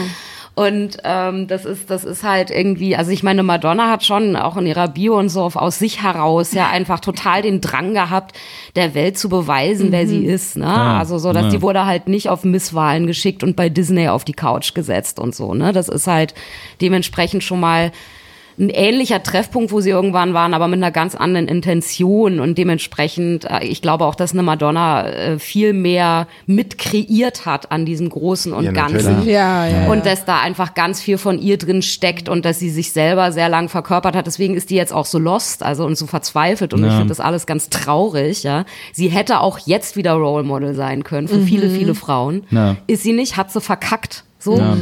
Ähm, Ja, aber sie, ja. Kann halt, sie kann natürlich auch, ich meine, Madonna ist auch an einem Punkt angekommen, wo die nicht mehr so richtig aus diesem Madonna-Körper raus kann. Ne? Das hat die ja bisher immer ganz gut geschafft. Also beziehungsweise der Madonna, die Idee Madonna war ja immer, ich erfinde mich immer wieder neu. Und das stößt dann einfach ab einem gewissen Punkt irgendwie an seine Grenzen, offensichtlich. Also ich meine, weil was sie jetzt macht, dieses ganze Madame X, ich trage eine Augenklappe und so, das ist ja so, das ist ja so 90er-Kitsch eigentlich. Und das Ja. ist ja irgendwie so, wo man so sagt, so ja, so richtig cool ist es noch nicht. Also, Ja, sie Nee, hat, ja, vor allem hat ja- ja auch eine Phase gehabt, wo sie aufgehört hat, sich neu zu erfinden. Also mit diesem Hang-Up hatte sie ja quasi so einen Aerobic-Hit. Ja. Und dann war, glaube ich, alles, was ich danach mitgekriegt habe, sehr ähnlich für viele Jahre. So. Ja. Also dann, Ja, ja, ja, auch vom, vom Sound her einfach Ja, ja. jetzt gar nicht so von der Optik, aber der Sound. Ne, auch die Frau ähnlich, ja. konnte immer mit der Zeit gehen und ab, de, ab dem Moment, wo sie gecheckt hat, dass die Zeit gegen sie spielt, nämlich dass sie auch vergänglich ist, hat sie aufgehört. So, also ich, also ihr merkt, ich werde da richtig emotional. Ja, weil, ja. Äh, mich macht das so wahnsinnig sauer, dass es halt einfach irgendwie jetzt mittlerweile so die erste Generation Popstars gibt oder Frauen gibt, die auch vormachen könnten, wie es weitergeht in Ja. einer Zeit, wo man nicht mehr mit 20-Jährigen äh, konkurrieren muss oder will so und auch und dieses dieses äh, ja und auch eben mit dem mit dem eigenen mit dem eigenen Gehen und und weitergehen und so umzugehen und sich da irgendwie neu zu erfinden und dass das nicht bedeutet, dass man sich jetzt irgendwie häkelnd auf dem Schaukelstuhl setzen muss und auf, verzweifelt auf die Enkel wartet und dass das durchaus auch was mit einer Erotik, mit einer Sexualität, mit einer Neuerfindung zu tun hat. Meine Mutter ist jetzt irgendwie, Gott, die ist jetzt 69 und sie sagt, ich verschwinde. Ich verschwinde aus der Gesellschaft. Es gibt mich nicht mehr. Ja. So. Und die packt ihren Rucksack und fährt auf irgendwelche indonesischen Inseln mit irgendwelchen Propellermaschinen und entdeckt die Welt und na, hat aufgehört zu arbeiten irgendwie. Und das ist einfach ein ganz, eine, eine, eine total, eigentlich eine total starke Gener Frauengeneration, die niemanden haben, so der es denen vormacht. Ja. Und das, dann kommt diese blöde Truller, die uns damals irgendwie vorgemacht hat, wie es Sadomaso und wie irgendwie äh, selbstbestimmte Sexualität geht, unabhängig von Mutter sein oder Jungfrau sein oder äh, was auch immer. Und verkackt es so dermaßen. Das macht mich so Ja, es ist sauer. immer, immer schade, immer schade Ja. wenn Idealisten fallen quasi. So, das ist und jetzt ist sie Piratin und man denkt so, nu. Ja, und zwar eine Piratin, die total gern mit 20-jährigen Jungs schläft, Ja. weil sie nicht aushält, dass sie selber keine 29 mehr ist. Also aber ich glaube, es das? macht auch Spaß, mit 20-jährigen Jungs Ja, zu schlafen. total, aber Also kann man das, nicht kann auch mit doch- 60? Ja, aber Muss das man dafür selber 30 sein oder Nö, so? sie macht es ja mit 60. Sie ja, aber sie tut so, als wäre sie 30. Also, Also ich, finde- ich finde, äh, ich, ich habe einen großen Softspot für Madonna und ich finde, man tut ihr ein bisschen Unrecht gerade, weil ich finde das, ich finde das ganze Styling und Titel und so auch misslungen. Also ich finde es nicht so, es ist nicht cool und es wirkt irgendwie nicht, es wirkt vor allem nicht vorne. Madonna wirkte immer so einen leichten, nie so arrogant, ich bin, ich bin euch zehn Schritte voraus, sondern war immer so einen halben Schritt dem aktuellen Trend voraus, weil sie immer so ein Näschen hatte, wer produziert, also ich weiß zum Beispiel Music, als das rauskam, so vom Sound her, das war total, boah, wie geil, was für ein geiler Disco-Tune irgendwie und so. Also die hat immer so, aber es war trotzdem aktuell und so, ne? Es war jetzt nicht so, so, so abgehoben modern, sondern es war, es war nicht Björk oder so, es war immer an den Leuten so, aber es war immer, aber ich finde jetzt, äh, es wurde sie ja viel gescholten für diesen Grand Prix-Auftritt zum Beispiel, wo sie sich auch wirklich überhaupt keinen Gefallen mit dieser super seltsamen Like a Prayer-Version getan hat, weil sie das so modernisiert hat, mit, auch mit so einem, die hat es ja mit so einem, mit so einem, mit so einem äh, Gregorian-Chor irgendwie gesungen, was so mega unnötig ist, weil das dem Lied gar nicht gerecht wird und so. Und dann hat sie da die Tonlage nicht gefunden. Mein Gott, sie ist halt auch ein bisschen älter, ist auch nicht mehr so einfach, weil das sehr hoch ist und so. Geschenkt. Das hätte, da hätte man auch vorher mal drauf kommen können. Und, aber wahrscheinlich traut sich keiner, der zu sagen, Das du Madonna, lass das doch mal irgendwie zwei, drei Töne runterpitchen und so. ja. äh, und, na, äh, sie hat ja zwei, drei Töne runtergepitcht. ja, aber sie hat also, ja immer noch nicht getroffen. Also sie hat einfach, sie hat einfach nicht Ich mach getroffen. das jetzt also die. Musik halt nicht, aber sie. Genau. Aber äh, danach, den, diesen neuen Song, den er gespielt hat, den fand ich auch gut. Und ich fand dann auch die Performance cool, wie die sich dann da hinten also am runterfallen lassen und so. Das sah irgendwie cool aus. Und da habe ich gedacht, so, mein Gott, ist doch keine schlechte Nummer, ist doch voll okay, ist fast so ein bisschen modern, mit so leichten, so, so, so, äh, was das, so, so, so Rugger-Anleihen und so. Fand ich irgendwie echt okay. Und ich finde, Ja. und ich finde, man muss dann echt, ich habe mir jetzt das Album angehört, das Album ist echt langweilig, muss man sagen, leider. Mhm. Aber ist bei der in den letzten Jahren oft so, dass das auf Albenlänge nicht mehr so richtig zündet. Ähm, aber ich finde, für den Legendenstatus, den sie hat, den sie sich zu Recht erarbeitet hat, ich meine, die hat angefangen in, und das ist natürlich, das unterscheidet sie ja dann auch eben äh, immens von Britney, über die wir ja heute noch reden wollten. Aber vielleicht ist das auch ein Symptom, dass wir so wenig über Britney reden, weil ähm, äh, ein äh, großer Teil von Crossroads vielleicht auch ist, dass er so langweilig ist, dass er einfach, einfach nicht genug Inhalt gibt, sondern dass man dann irgendwann bei Madonna landet. Ja. Wahrscheinlich landen wir bei den ganz wichtigen Themen in fünf Minuten. Genau, also die ist ja früher, die hat ja angefangen, die hat in so New Yorker Gay-Clubs ist die aufgetreten, so Paradise Garage und so, wo so, wo so DJ-Kultur erfunden wurde äh, äh, von, äh, von Larry Levan und so. Und das ist, das ist ja ein ganz anderer, auch musikalischer Background und auch so gefühlter Background, als irgendwie Als von seinen? Eltern in den Disney-Club geschubst zu werden. äh, und von da an irgendwie nichts anderes mehr zu machen. Ja, so. ja. Aber Ja. das ist total witzig, fällt euch gerade auf, du bewertest sie noch viel mehr auf ihrer musikalischen und künstlerischen Grundlage und ich bin total bei ihr als Person. ja, ja. Und vor allen Dingen als Frau, also Als aus, Frau aus auch. weiblicher Ja, Perspektive. klar, und das, das was ist Jen moniert und finde ich auch völlig zu Recht, ist, dass es halt, ähm, also wie, wie, wie geht man als äh, ehemalig äh, für, äh, für eine äh, progressive Sexualität stehender Ja. Popstar, Klar. wie, wie altert man damit? Und das, wofür sich Madonna einfach entscheidet, ist, sie steht immer noch für eine jugendliche Sexualität, stimmt. was Ja, halt nicht mehr aufgeht. Ja, ja, das stimmt. und was halt auch total schade ist für, für Frauen, weil sie einfach irgendwie keine Option von ihr bekommen und Absolut. sie einfach mit ihrem, mit ihrem Gewicht irgendwie, also nicht mit ihrem körperlichen Gewicht, sondern mit, Das wäre jetzt ein ganz interessanter neuer Aspekt. Also auch wegen dem Gewicht. Nochmal, wegen Madonnas Aber weißt Gewicht. du so, also ich, ich Naja. gebe dir total recht, man sollte jetzt nicht nur, weil gerade Madonna Bashing irgendwie en Vogue ist, ähm, oder einfach nur Vogue oder wie hieß ihr Album, ähm, sollte man da nicht drauf äh, einsteigen, aber das, äh, das, man kann ihr trotzdem nicht alles durchgehen lassen, was sie gerade verkackt. Das Ja. ist einfach so. Sie Das- ne, das finde ich auch. Sie hat Das auch eine. Kann man nicht durchgehen Nein, lassen. Ich Nein, kann das, ich das kann kann das ich als, nicht durchgehen lassen. allem ich als Frau kann das nicht Ja. machen. Richtig.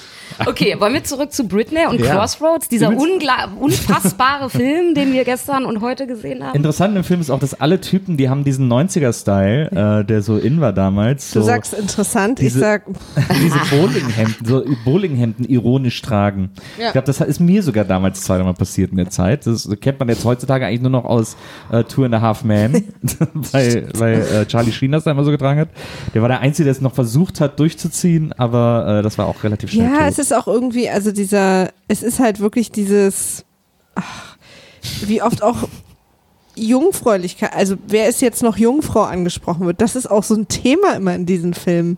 Ja, ja. So, und wie wichtig es natürlich ist, dass sie es noch ist und dann auch nur für die wirklich wahre Liebe, die ja auch irgendwie Musik ist, hergibt. Ja, ja. Aber So, sie reden ne? auch einmal über Pimmelspitzen. Ja, das stimmt. Aber sie schreien dabei sehr laut. Sie schreien dabei sehr laut. Aber das und ist ja- spielen eine Version von Menschen, die betrunken sind. ja, ja. Ja, ja. Nee, aber das ist ja auch so, weil Mädchen tun ja eigentlich den ganzen Tag in dem Alter nichts anderes, als sich hübsch zu machen oder über Penisse zu reden. Ja. also Ja. ich habe im Oder Alter zwischen 16 und 25 Ja. auch nichts anderes Ich gemacht. arbeite auch Äh, erst seit zwei Jahren. Ja. Ja, das Man ist kam ja also, zu nichts. Genau, absolut. Wie die auch die ganze Nacht da irgendwie auch, diese, das ist ja dann diese, diese Bonding-Nacht zwischen den drei Mädels, wo sie sich so alle erzählen, was, was in den Jahren so und was so schlimm ist und was so ihre, ihre Sachen sind, wo sie auch alle zwei Stunden mal drinnen, mal draußen, andere Klamotten, ich weiß nicht, was da nachts alles passiert ist. Und äh, so tun, als wären sie betrunken und dann wieder nicht. Und also das ist da, da passiert sehr viel und da erzählen ja alle so ein bisschen, bei, bei Britney ist es die Mama, bei den anderen ist es halt, dass sie schwanger ist und die, wer das ist, ist unklar, kommt ja dann später auch noch raus. Und dann bei der dritten ist es die, die Erwartungshaltung der Mutter an so, so ein Schönheitsideal und so weiter und so fort. Und dann, ähm, bonden sie sozusagen alle dadurch, dass sie, dass sie da sich irgendwie auch freischlagen wollen und jetzt irgendwie der Westen, die, die, die Reise nach Kalifornien ist für viele immer eine Lösung in amerikanischen Filmen. Und, aber jeder erlebt ja so seine, äh, äh, seinen Downfall so, seines Traums. Also so Britney Spears Mutter, die Kim Cattrall empfängt sie ja alles andere als erfreut. Das ist auch eine absurde Szene, Ja, oder? ich find's also, total- Eh geil, wie mit den, also ich meine, das sind ja Themen, die im Laufe des Films, wo immer klarer wird, das sind ja richtige Traumata, die Ja, die Mädels da haben. Das ist ja mal nicht so, ja, ich habe so ein bisschen Probleme mit meiner Mama oder ja, meine Mutter ist ein bisschen zu fixiert auf die äh, weibliche Darstellung Mhm. oder so, sondern das ist ja und die die die das Trailer Park Girl ist ja nicht einfach nur schwanger von jemandem, von dem sie nicht weiß, was es ist. Ja. Und diese Traumata, also wirklich richtig schlimme Themen, die werden Mhm. in so nebenbei, in so ein paar Sekunden mal kurz so Ja, auch als sie das Kind verliert, so, das ist ja Wow. irgendwie, und aber zehn Minuten später sitzen sie alle im Foyer und sind super Naja, lustig. aber Ja, vor allem ja. das ist es. Ich meine, die eine also darf un, ich spoilern. unmittelbar nach der ja, ja, ja, äh, spoilern. Ja, genau. Also ist spoilern, diese, diese drei kein Mädels Problem. sitzen da und Mimi äh, erzählt, wie sie schwanger geworden ist, dass das nämlich nicht Kurt war. Der Ja. natürlich hieß er Kurt, weil man Kurt heißt ist dieser äh, Typ vom Anfang, ne? äh, dem, sie, dem sie so eine Bud Spencer runterboxt da im Parking Lot. glaub ich, Kann gut sein. Also auf jeden Fall Kurt, ja, der, der, der, der Trailer Park Boy irgendwie. Ähm, das ist nicht der Papa. Sondern der Vater äh, ist, ist jemand, der sie scheinbar vergewaltigt hat. Ja. So, also dieses Kind ist das, das, das Produkt einer Vergewaltigung. Das wird in einem kurzen Moment der äh, Girly-Gemeinsamkeit kurz abgehandelt. Dann hat man sich kurz in den Arm und dann geht man raus zum Auto und dann ist alles Ja. wieder total sunny. Und dann das ist steht so, sie ja wow, vor das allen so, Dingen wow. ihrem Verwa Vergewaltiger noch gegenüber. Ja, genau. Das und war- das er ist dann das Love Interest der anderen ist. Ja. Was Der ist übrigens auch ganz toll an dem Film ist, so andere. das, das, Ja, ja, das. Gut und Böse äh, äh, Klischee in dem Film ist sehr, ich sag mal, sehr auf den Punkt gebracht. So. Also es gibt quasi ähm, nur das Gute, das sind alle Mhm. Protagonisten und äh, das Böse findet nur in Form eines Mannes in dem Film statt, der äh, zuerst mal nur der Fremdgeher ist, aber Fremdgehen wird in dem Film dann auch quasi gleich mit Vergewaltigung Ja. Ja, verbunden, ja, ja. verknupselt, so wie äh, Xavier Ja. und Savage Pädophilie mit Homosexualität verbunden haben. Ich habe irgendwie sofort gedacht, okay, das ist jetzt irgendwie, vielleicht sollte man sich das nicht so einfach machen, Ja. aber böse ist klar definiert in dem Film. Ja, das stimmt. Ja, und Ja, auch ja. so diese, Sym- also diese, ach, wie dann Ja, auch dieser, Alkohol dieser, übrigens auch. Alkohol führt ja immer, also wenn Mä- Mädchen sich betrinken, ja, das einzige Mal in ihrem Leben, wo sie getrunken hat, Mhm. führt das natürlich auch zur Bewusstlosigkeit und der Mann äh, ist, muss dann natürlich Ja. da sein, der genau diese Bewusstlosigkeit ausnutzt und sie schwängert. Das Mhm. hat man nämlich davon, wenn bevor man heiratet, ja, man trinkt oder sich mit Männern abgibt. Ja. Also das ist, das ist so, das wird auch gleich klar gemacht, so irgendwie so Girls, äh, so hier, ne? Und so, also das, das führt zu nichts Gutem. Du wirst schwanger, wenn du Alkohol trinkst und wahrscheinlich sogar von deinem Vergewaltiger. Aber es gibt ja diese Szene, wo sie zusammen Alkohol trinken, nachdem sie diesen, diesen Riesenerfolg in der Karaoke-Bar hatten. Ja, äh, der übrigens, da geht ja ein Hut rum, mit dem sie dann Geld sammeln und sie kriegen super viel Geld, weil sie so toll performen. Und dann zählt äh, übrigens der Fahrer, mit dem sie unterwegs sind, das Geld. Und dann sagt sie, dann kommt irgendwann Britney zu ihm und sagt, und wie viel ist es? Und er sagt dann, es reicht. wo ich so denke, so, ist aber nett, dass ihr Ja. nicht genau sagt, mit Ja, ja. Zahlen könnten sie verwirren. Ja, ja. Das ist natürlich, das ist für ihn natürlich ganz klar. Es, sagt einfach, es reicht für Es alles, reicht was wir machen ja, ja. Richtig, richtig. Und dann, äh, und dann sind sie ja zusammen auf dem Hotelzimmer und trinken zur Feier des Tages irgendwie aus der Hotelbar den Wein oder so. Punsch. Äh, irgendwie den Punsch und feiern so. Und diese Feierszene ist auch so, Britney tanzt auf dem Tisch, was uns zeigen soll, Mensch, jetzt ist sie richtig gelöst, ja. jetzt ist sie richtig verrückt und so. Und es ist alles so stock und steif und so unangenehm, dass man vor allen Dingen niemals nennt Teil sie, dieser Party vor allen Dingen sie KitKat einmal dann Zoe. Wirklich? Ja. So heißt so? ja die Schauspielerin, ja. Ah, really? Ja. Oh, krass, okay. Das ist mir einmal Das hab aufgefallen, gar dann habe ich das nachgelesen und das habe ich richtig gehört, dass sie da, oh, als sie so einen so einen- so einen schmutzigen Witz macht und dann, so, ah, dann nennt sie sie Zoe. Oh, ist drin wow. geblieben. Ist ja lustig. Das ist ja stark. Da fällt mir ein, du hast auch noch eine wahnsinnig äh, gute Trivia äh, Ja. zu diesem Film gefunden. Die Also der Hauptdarsteller, Stelle der den Ben spielt, der äh, hat das Skript zugeschickt bekommen, während er gerade äh, einen Film mit Robert De Niro gedreht hat, City by the Sea, und hat das Drehbuch zugeschickt bekommen und hat zu Recht gesagt, nee. Weil er geschrieben hat, es war ihm viel zu kitschig und zu langweilig und er hatte daran gar kein Interesse. Und Robert De Niro hat ihn dann am Set überredet, diesen Film zu machen, weil er riesen Britney Spears Fan ist oder war. Oh und hat dann am Set von City by the Sea mit ihm immer Drehbuch geübt und Robert De Niro war immer Britney Spears und Ben war immer Ben. Und die beiden fanden, hatten da wohl, sie haben wahnsinnig gebondet darüber und aber im Nachhinein hat er das ein bisschen bereut, dass er da auf ihn gehört hat. Aber er meinte, er konnte Robert De Niro nichts abschlagen. Das Ich so glaub, ich könnte dem auch nicht so- vor allen Dingen in der vor Zeit- YouTube war, weil das wäre doch jetzt, oder vor Insta, das wäre doch jetzt der Hammer, den beiden dabei zuzugucken. Total. Aber Ja. das, war das nicht auch genau die Phase, wo äh, Robert De Niro angefangen hat, diese ganzen Komö Komödien zu drehen? Bis, war, bis dahin war er 2002, quasi ja, ja, nur der. Pate, Genau. so vom Image her und ähm, er hat quasi, glaube ich, auch nur hochwertige Drehbücher irgendwie ähm, angenommen. Und dann hat er diese ganzen, mein, mein Brautvater, ich, Ja, ja. Dings da, du da auch, Filme gedreht. Ähm, was hatte der damals geraucht, Ende der 90er? Ich glaube, ich, also, und das finde ich ja eigentlich wieder ganz gut. Ich glaube, bei Robert De Niro kam irgendwann so eine Phase, wo er gesagt hat, Leute, ab jetzt scheiße ich auf alles. Jetzt könnt ihr mich alle mal. Ich habe euch ja jahrelang gezeigt, wie es geht. Und äh, ich habe hier immer Mhm. Jetzt einen guten verdiene Job ich nur noch. Geld und für jetzt meine verdiene ich nochmal Geld, um mir einen schönen Larry zu machen. Ich Mal darf die jetzt Kuh auf melken. Britney. Ja, ja, die Kuh melken, bis es Trockenfleisch Genau. ist. Und das finde ich aus, also finde ich Ja, das für jemanden wie Robert voll. De Niro absolut korrekt. Ja. Ja.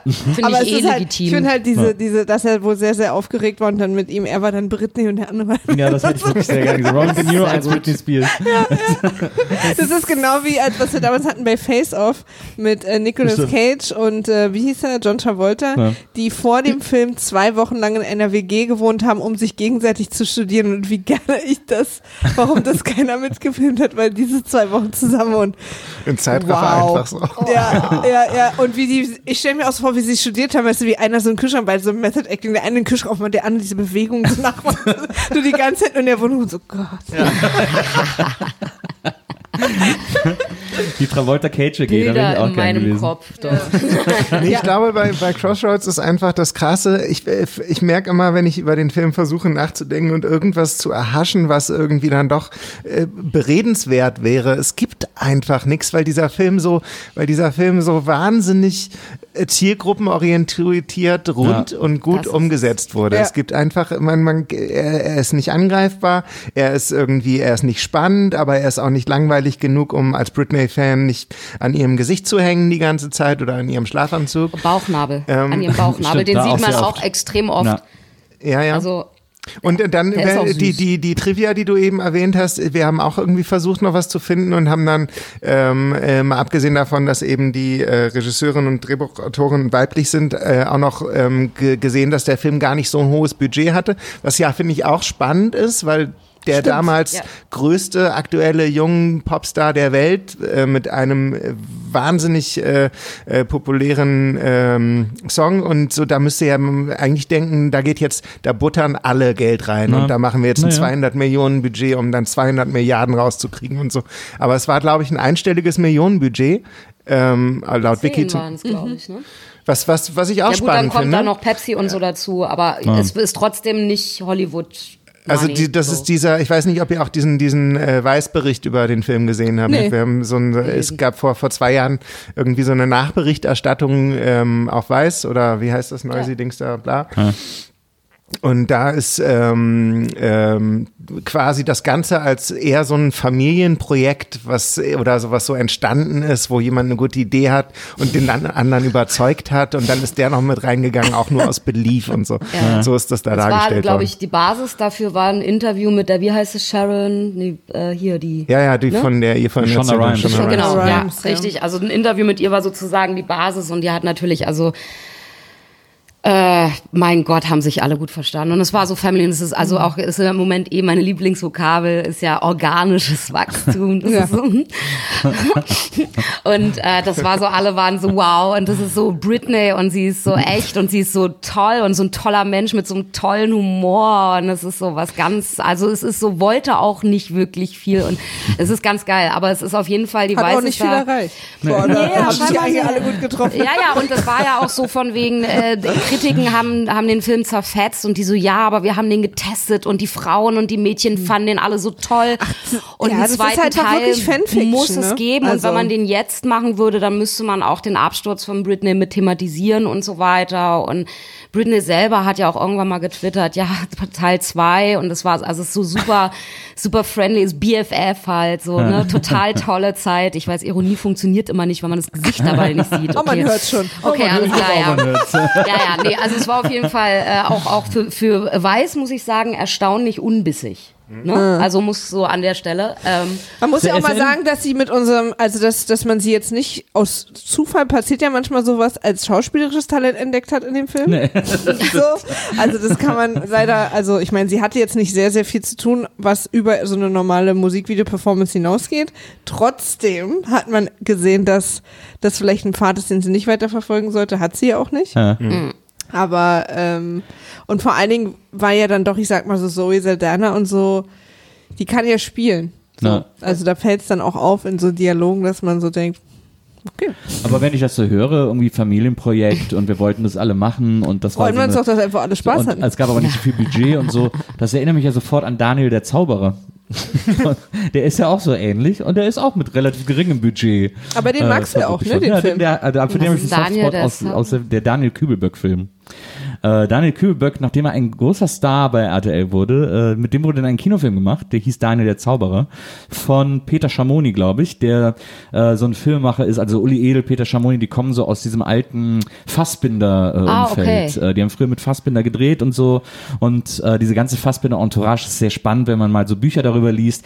Die sind dem alle immer noch hörig, obwohl der ja seit 30 Jahren tot ist, aber für die ist immer noch wichtig, was der über die denken würde und so. Das heißt, und, Zitate von ihm aus Lebzeiten gelten quasi als Drehbuch. Total, äh, was, würde, was so. würde würde so Filme machen wir immer noch. Und dieser Daniel der Zauberer, der ist so auf Betacam gedreht, der sieht so ganz schlimm schon aus, also hat null Filmanmutung, ist einfach mit so einer Kamera gedreht worden, da spielt ja auch die ganze Familie von Kübelböck mit, äh, wie sie irgendwie im Reihenhaus sitzen und frühstücken und die Großmutter sitzt dabei und, äh, und dann soll es darum gehen, dass Daniel einen Zauberer auf dem Friedhof trifft, der ihm sagt, du kannst alles werden, was du willst und er muss dann gegen so böse Mächte kämpfen, die durch zwei Leute in Lederjacken dargestellt werden und so. Und der Film Film ist, der tut wirklich weh, also wahnsinnig anstrengend, aber ich finde den extrem faszinierend, wenn man den so als sozusagen deutsches Dokument guckt. Ja, ja, klar. Ist das als Teenie- oder Kinderfilm gedacht oder ist das so? Das sollte äh, für- damals, für- haben die, glaube ich, gedacht, dass sie damit diese ganzen jungen Kübelböck-Fans Ah, ja, abgreifen ja, ja, können ja, und okay. so. Es gibt dann auch so Also auch so ein bisschen. Fantasy. Genau. Also au- auch wieder so Fanfiction eigentlich. Es gibt ne? auch so eine, es gibt tatsächlich da auch eine Casting-Szene, die in Hollywood spielen soll, wo die ganze Jury, äh, keiner von denen Native English spricht, sondern okay, do it again und so, Ah. so sprechen. Mega. Ähm, also es ist wirklich ein also sagenhafter Film. Es gibt wirklich extrem skurrile. Er ist so ein bisschen wie die Bettwurst. Da- Damit kann, man, ihn- kann man ihn vielleicht so am ehesten vergleichen. Das, ist ja im Prinzip Rosa auch sowas, also wo das einzige, wovon ich glaube ich in meinem Leben so richtig Fan-Fan war, so ohne Kompromisse, waren so zwei, drei Jahre New Kids on the Block, als ich so 12, 13 war. Und da war es ja auch so, jeder Schnipsel, der mir sozusagen erlaubt hat, noch mehr Zeit mit denen zu verbringen, den habe ich halt verschlungen. Also, und da wollte ich auch nur mehr vom Gleichen. Also dann gab es ja auch so, so Tourfilme und dann auch so kleine Fanfiction-Geschichten. Ich habe auch so Bücher von meinen Eltern bekommen. Du hast mir jetzt auch vor ein paar Tagen so ein äh, Fanfiction-Buch auf dem Flohmarkt gefunden von New Kids on the Block.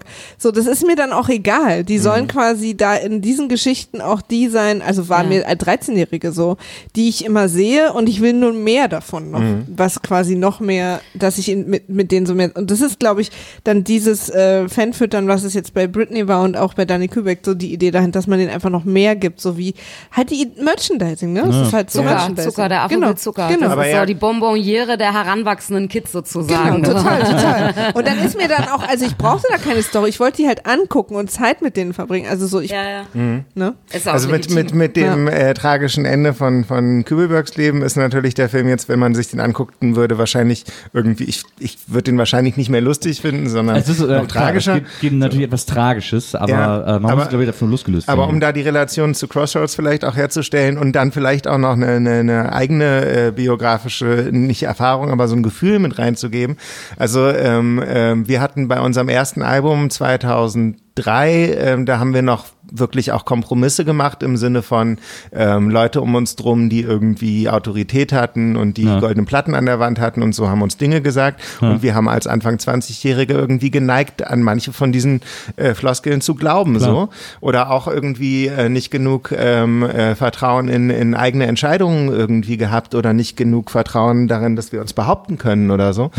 Ähm, und ich glaube, dass das, ähm, was, dass das Schlimmste, was passieren kann, ist, wenn jemand anderes dein deine Ästhetik ähm, äh, bestimmen will, dein, dein, äh, deine Karriereschritte planen will, deine Weichenstellung entscheidet und dann geht schief. Ja. Weil das ist einfach ein so krass würdeloses Gefühl. Ja. Und ähm, das Beste, was der Band Großstadtgeflüster passieren konnte, ist, dass ähm, wir haben wirklich mal eine schlimme Single veröffentlicht ähm, und wir haben sogar mal bei The Dome gespielt und so weiter und wir hatten das Glück, das Glück dass es damals keiner mitbekommen hat und dass es noch vor quasi vor dem großen Internet auch äh, k- kaum Aufzeichnungen davon gibt oder gar keine. Spätestens jetzt wissen es alle. Ja, ist, ist, ist ja, ist ja Latte, ja aber alle. ich will nur sagen, dass das, Ja, dass das, was Genau. wir Habt ja anfangs gesagt. Das haben alle auch Genau, gewählt. ja. Ich will nur sagen, dass das, was wir geworden sind, das ist quasi eine Möglichkeit gewesen, nachdem wir gescheitert sind, ähm, ähm, äh, irgendwie weiterzumachen und dann so peu à peu als ganz kleine Band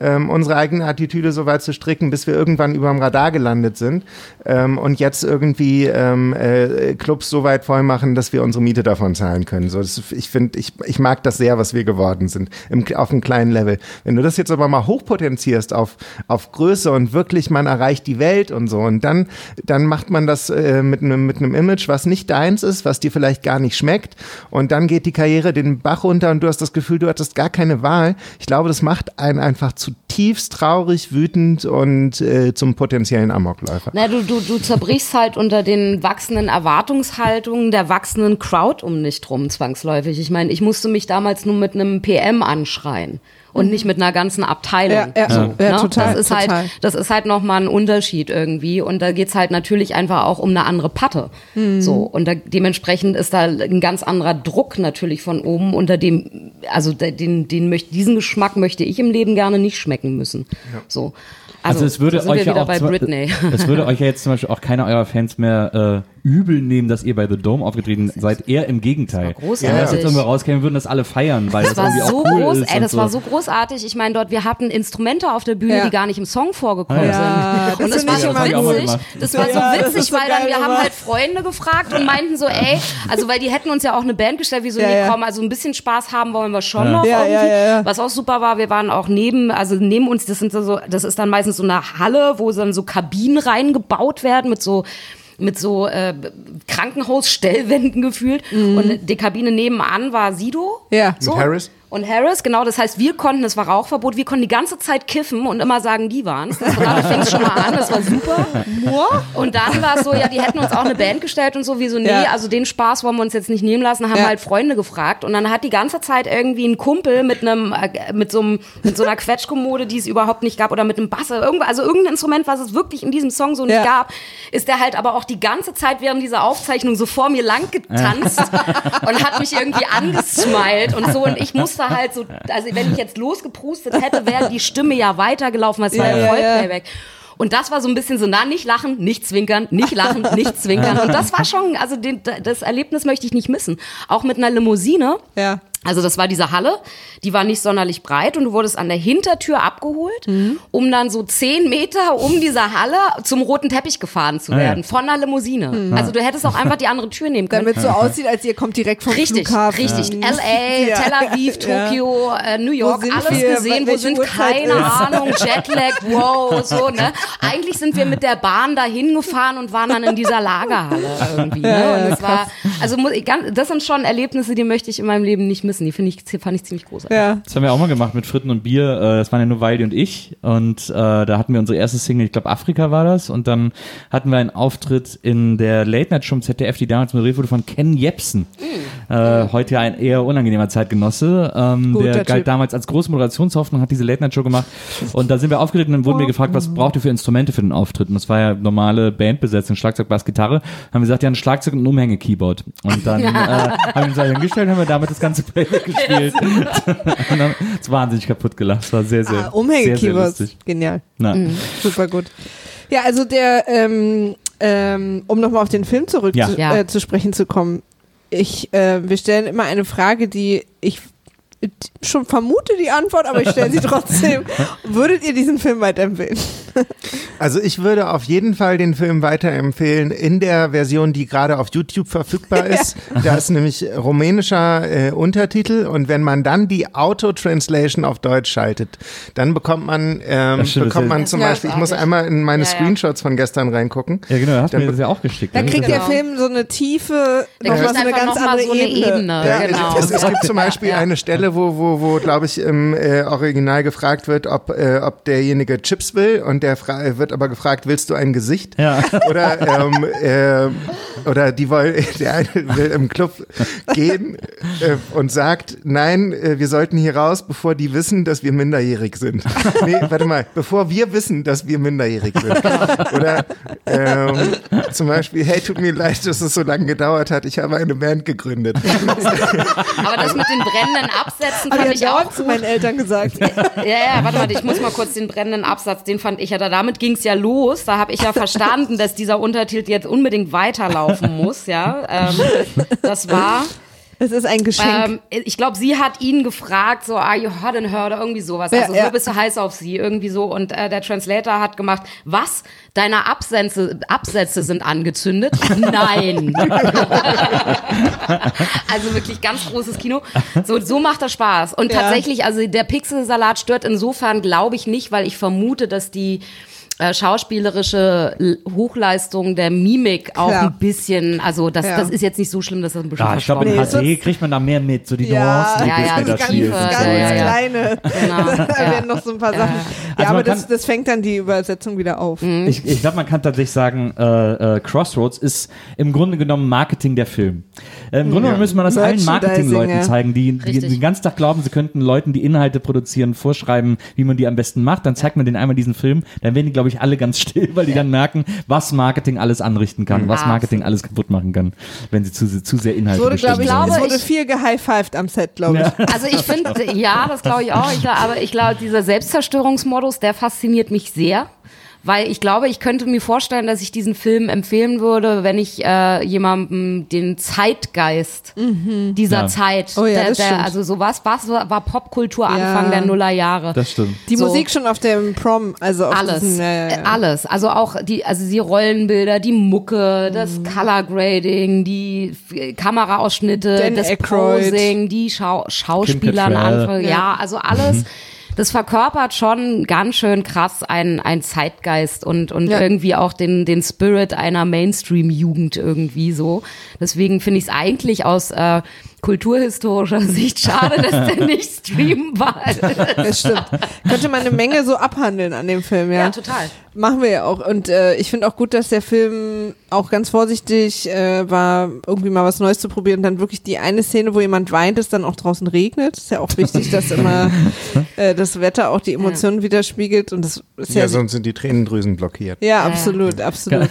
Interessant finde ich das Oberteil, das Britney in der letzten Szene beim Vorsingen anhat, mit diesen ja. langen Schlabberärmeln, diese Ja, damit channelt sie ja, damit channelt sie ja die, die Flügel auf seinem Rücken. Ja, das stimmt. Oh ja, stimmt. Er hat ja so Maya-Flügel auf dem Rücken tätowiert. Engelsflügel, ja, ja, ja, ja, ja. Ah, ganz knapp am Arschgeweih Also vorbeigeschrammt. man, hat da, man hat sich mit dem Film richtig von den 90ern verabschiedet.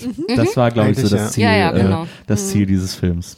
Vielleicht hat der Film sogar äh, popkulturell dazu beigetragen, dass die 90er so richtig eingestampft worden sind, Ja. weil er die Erwartungen nicht erfüllt hat und weil vielleicht dann quasi in den in den ähm, äh, in den Meetings entschieden wurde Ja. danach, okay, äh, die Ästhetik können wir nicht mehr bringen, Ja. macht keine Kohle Ja, so mehr. am Abspann alle so, okay, damit sind wir jetzt durch.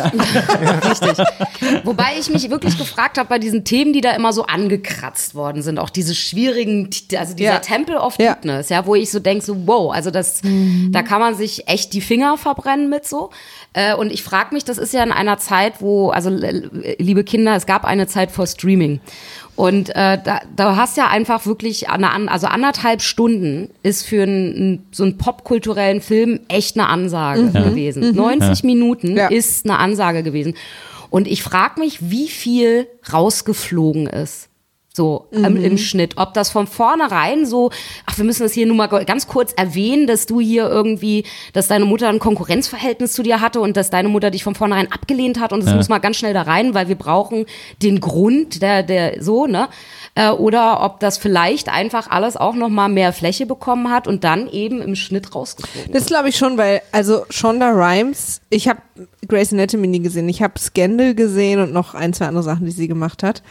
Ähm, hatte ja schon, hatte immer ganz viele so eine Themen. Nur, dass sie normalerweise auch sehr dark und deep damit Ja. umgeht. Also ich finde nicht so gut, also ich bin überhaupt kein Fan von ihr, mir ist das alles zu bei immer wenn ich ähm, Grey's Anatomy eingeschaltet habe, hat entweder irgendeiner gerade geschrien oder geweint.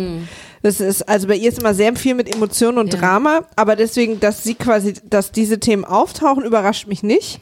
Aber tatsächlich glaube ich auch, dass die sozusagen, soweit es geht, glatt gebügelt wurden, damit sich dann niemand erschreckt, wenn seine kleine Tochter, also weißt du, wenn dann die ganzen Soccer-Moms mit ihren Töchtern, die zwölf sind und Britney-Fans, diesen Film zusammen gucken, dass die dann nicht, sondern dass es gerade noch so verdaubar ist für die so, ne? Ähm, also ich merke bei mir selbst immer, wenn ich wenn ich versuche quasi die die äh, Moral hinter einem äh, äh, Popkulturprodukt zu beurteilen, Ja. dass ich dann immer ähm, ähm, am Rätselraten bin, wenn zum Beispiel zu zu äh, ich sag mal zu, zu Skandalthemen oder zu aufwühlenden Themen gegriffen wird, ob das ähm, ob das die die die Dringlichkeit des Autors ist, der äh, das Thema einfach so wichtig findet, dass er darüber jetzt etwas machen muss, oder ob es quasi die ähm, die äh, Statistik von oben sagt, die sagt, mit diesen Themen bekommt ihr besonders viel Publikum. Und ich finde, ähm, also ich habe äh, das Werk von dieser Frau jetzt nicht im Ganzen verfolgt, aber ähm, ich, ich fände es mal spannend, ob sie quasi, ähm, ob sie, ähm, ob sie zum Schlagwort Vergewaltigung greift, weil sie äh, weiß, dass das Quote bringt oder weil das einfach ihr Thema ist und ähm, äh, sie es einfach wichtig findet, dass es darüber auch in jedem Niveau Auseinandersetzungen gibt, weißt du? Also ein, Ich glaube weder noch. Ich glaube, die benutzt, äh, ich glaube, Shonda Rhimes benutzt solche Sachen auf einem sehr technischen Level. Ja, ähm, glaub ich auch. Weil die, glaube ich, sehr äh, so eine gewisse Art Drehbuch zu schreiben perfektioniert hat. Und Die ist so, äh, die schreibt so Cliffhanger-Drehbücher und genau. so wahnsinnig, also Drama, Drama, Drama. Mhm. Also ganz viel Emotion, ganz viele Cliffhanger und ganz viel Betrug und Twists und hinterm Rücken und vor allen Dingen immer auch ganz viel also jetzt gerade die aktuelleren Sachen, man muss natürlich auch sagen, Leute gehen ja auch, ne, es gibt ja dann auch so Auftragsdrehbücher, also so wer weiß, was da Ja. auch die Ansage war, die sie bekommen hat oder wie viel Freiheiten sie da hatte. Aber also je, je aktueller ihr, ihr, äh, das, ihr Zeug wird, desto darker wird's. Aber weiß- immer auch sehr amerikanisch. die weiß halt äh, sehr gut oder hat ein äh, sehr exaktes Gespür dafür, wie hoch sie Dinge hängen muss, um die Pfeilhöhe für ihre Charaktere zu erzeugen, die sie braucht, Ja. um das Drama sozusagen aufrechtzuerhalten. Und da ist natürlich Vergewaltigung ist natürlich sozusagen Top-Level-Drama für einen Drehbuchautor. Äh, und deswegen schreibt sie das da rein, um dann da quasi die Versöhnung. Dann gibt's ja diese super cheesy und völlig kranke Versöhnung am Krankenbett von dem Mädchen, das gerade ihr Kind verloren hat, weil die andere reinkommt und sich schlecht fühlt. Und dann muss die, die ihr Kind verloren hat, sie im Bett trösten. Ja, ja, ja. Und Ja, sagen, ja, komm, ja, nee, ist doch nicht so schlimm. Und Unfassbar. So. Ja, Und das funktioniert wow. auch noch. Und das funktioniert Genau. auch noch. Ja, ja, genau. Armes, blondes, weißes Mädchen, was jetzt Fronto singen darf und ich gehe jetzt hinten in die Ecke. Es tut mir wirklich leid, dass du einen schlechten Tag hattest.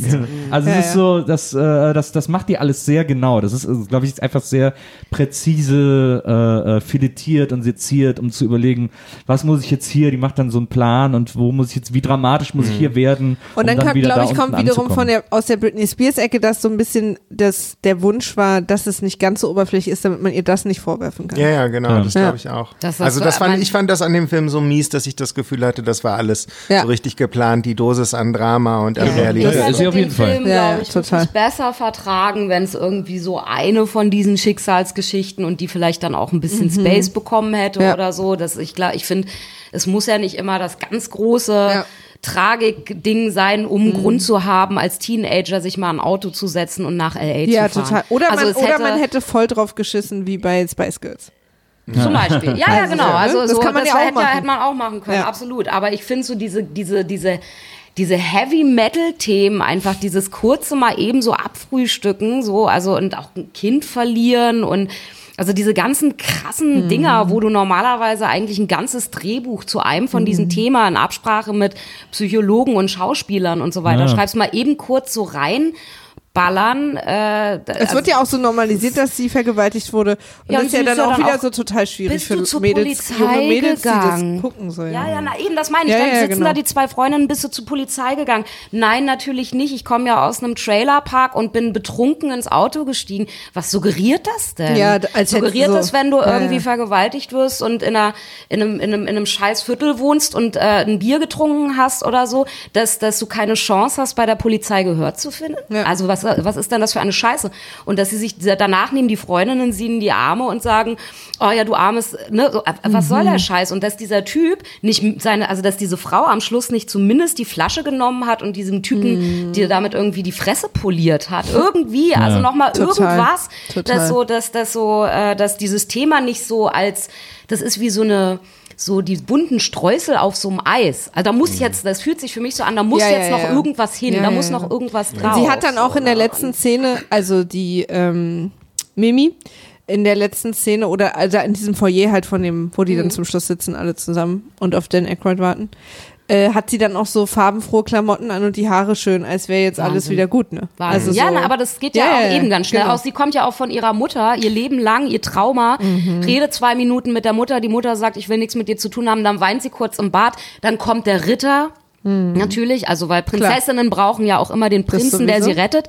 So auch in diesem Film und umarmt sie und sagt, es äh, ist ganz sch schlimm, dass deine Mutter äh, dich nicht liebt. Und dann, ach so, na gut, dann fange ich jetzt ein neues Leben an. Weißt du was? Wir haben jetzt erstmal Sex. Ja, das ist doch mal ein guter Start.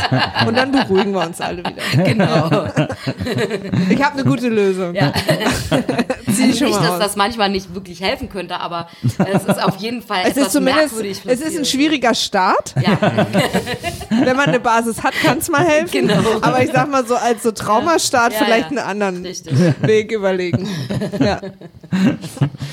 Vielen Dank auf jeden Fall, dass ihr euch diesen Film angeguckt habt. Ja, Äh, und auch für danke, uns. dass ihr euch so Gerne. Mühe gegeben habt, den zu finden und auch Recherche zu machen.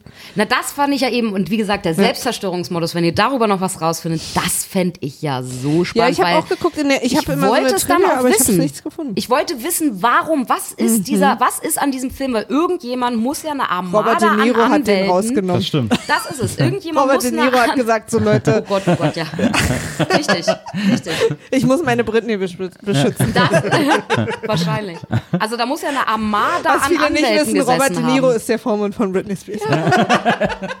Story-Twist. Genau. Plot-Twist. Fun Fact. Shonda Rhimes hätte es genauso geschrieben. Das stimmt.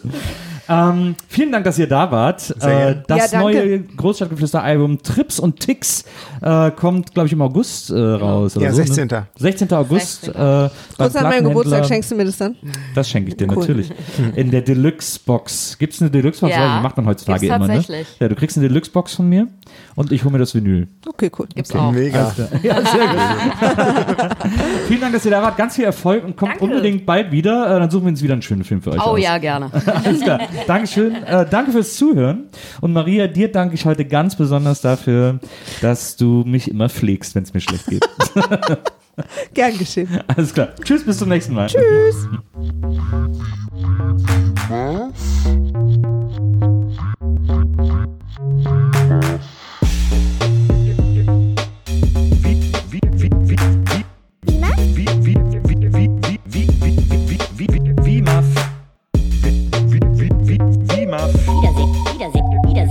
Macht Freude. Wiedersehen, Wiedersehen, Wiedersehen macht Freude. Wie Muff? Wiedersehen, Wiedersehen, Wiedersehen macht Freude. Wiedersehen, Wiedersehen, Wiedersehen macht Freude. Wie Muff? Wie, wie, wie, wie, wie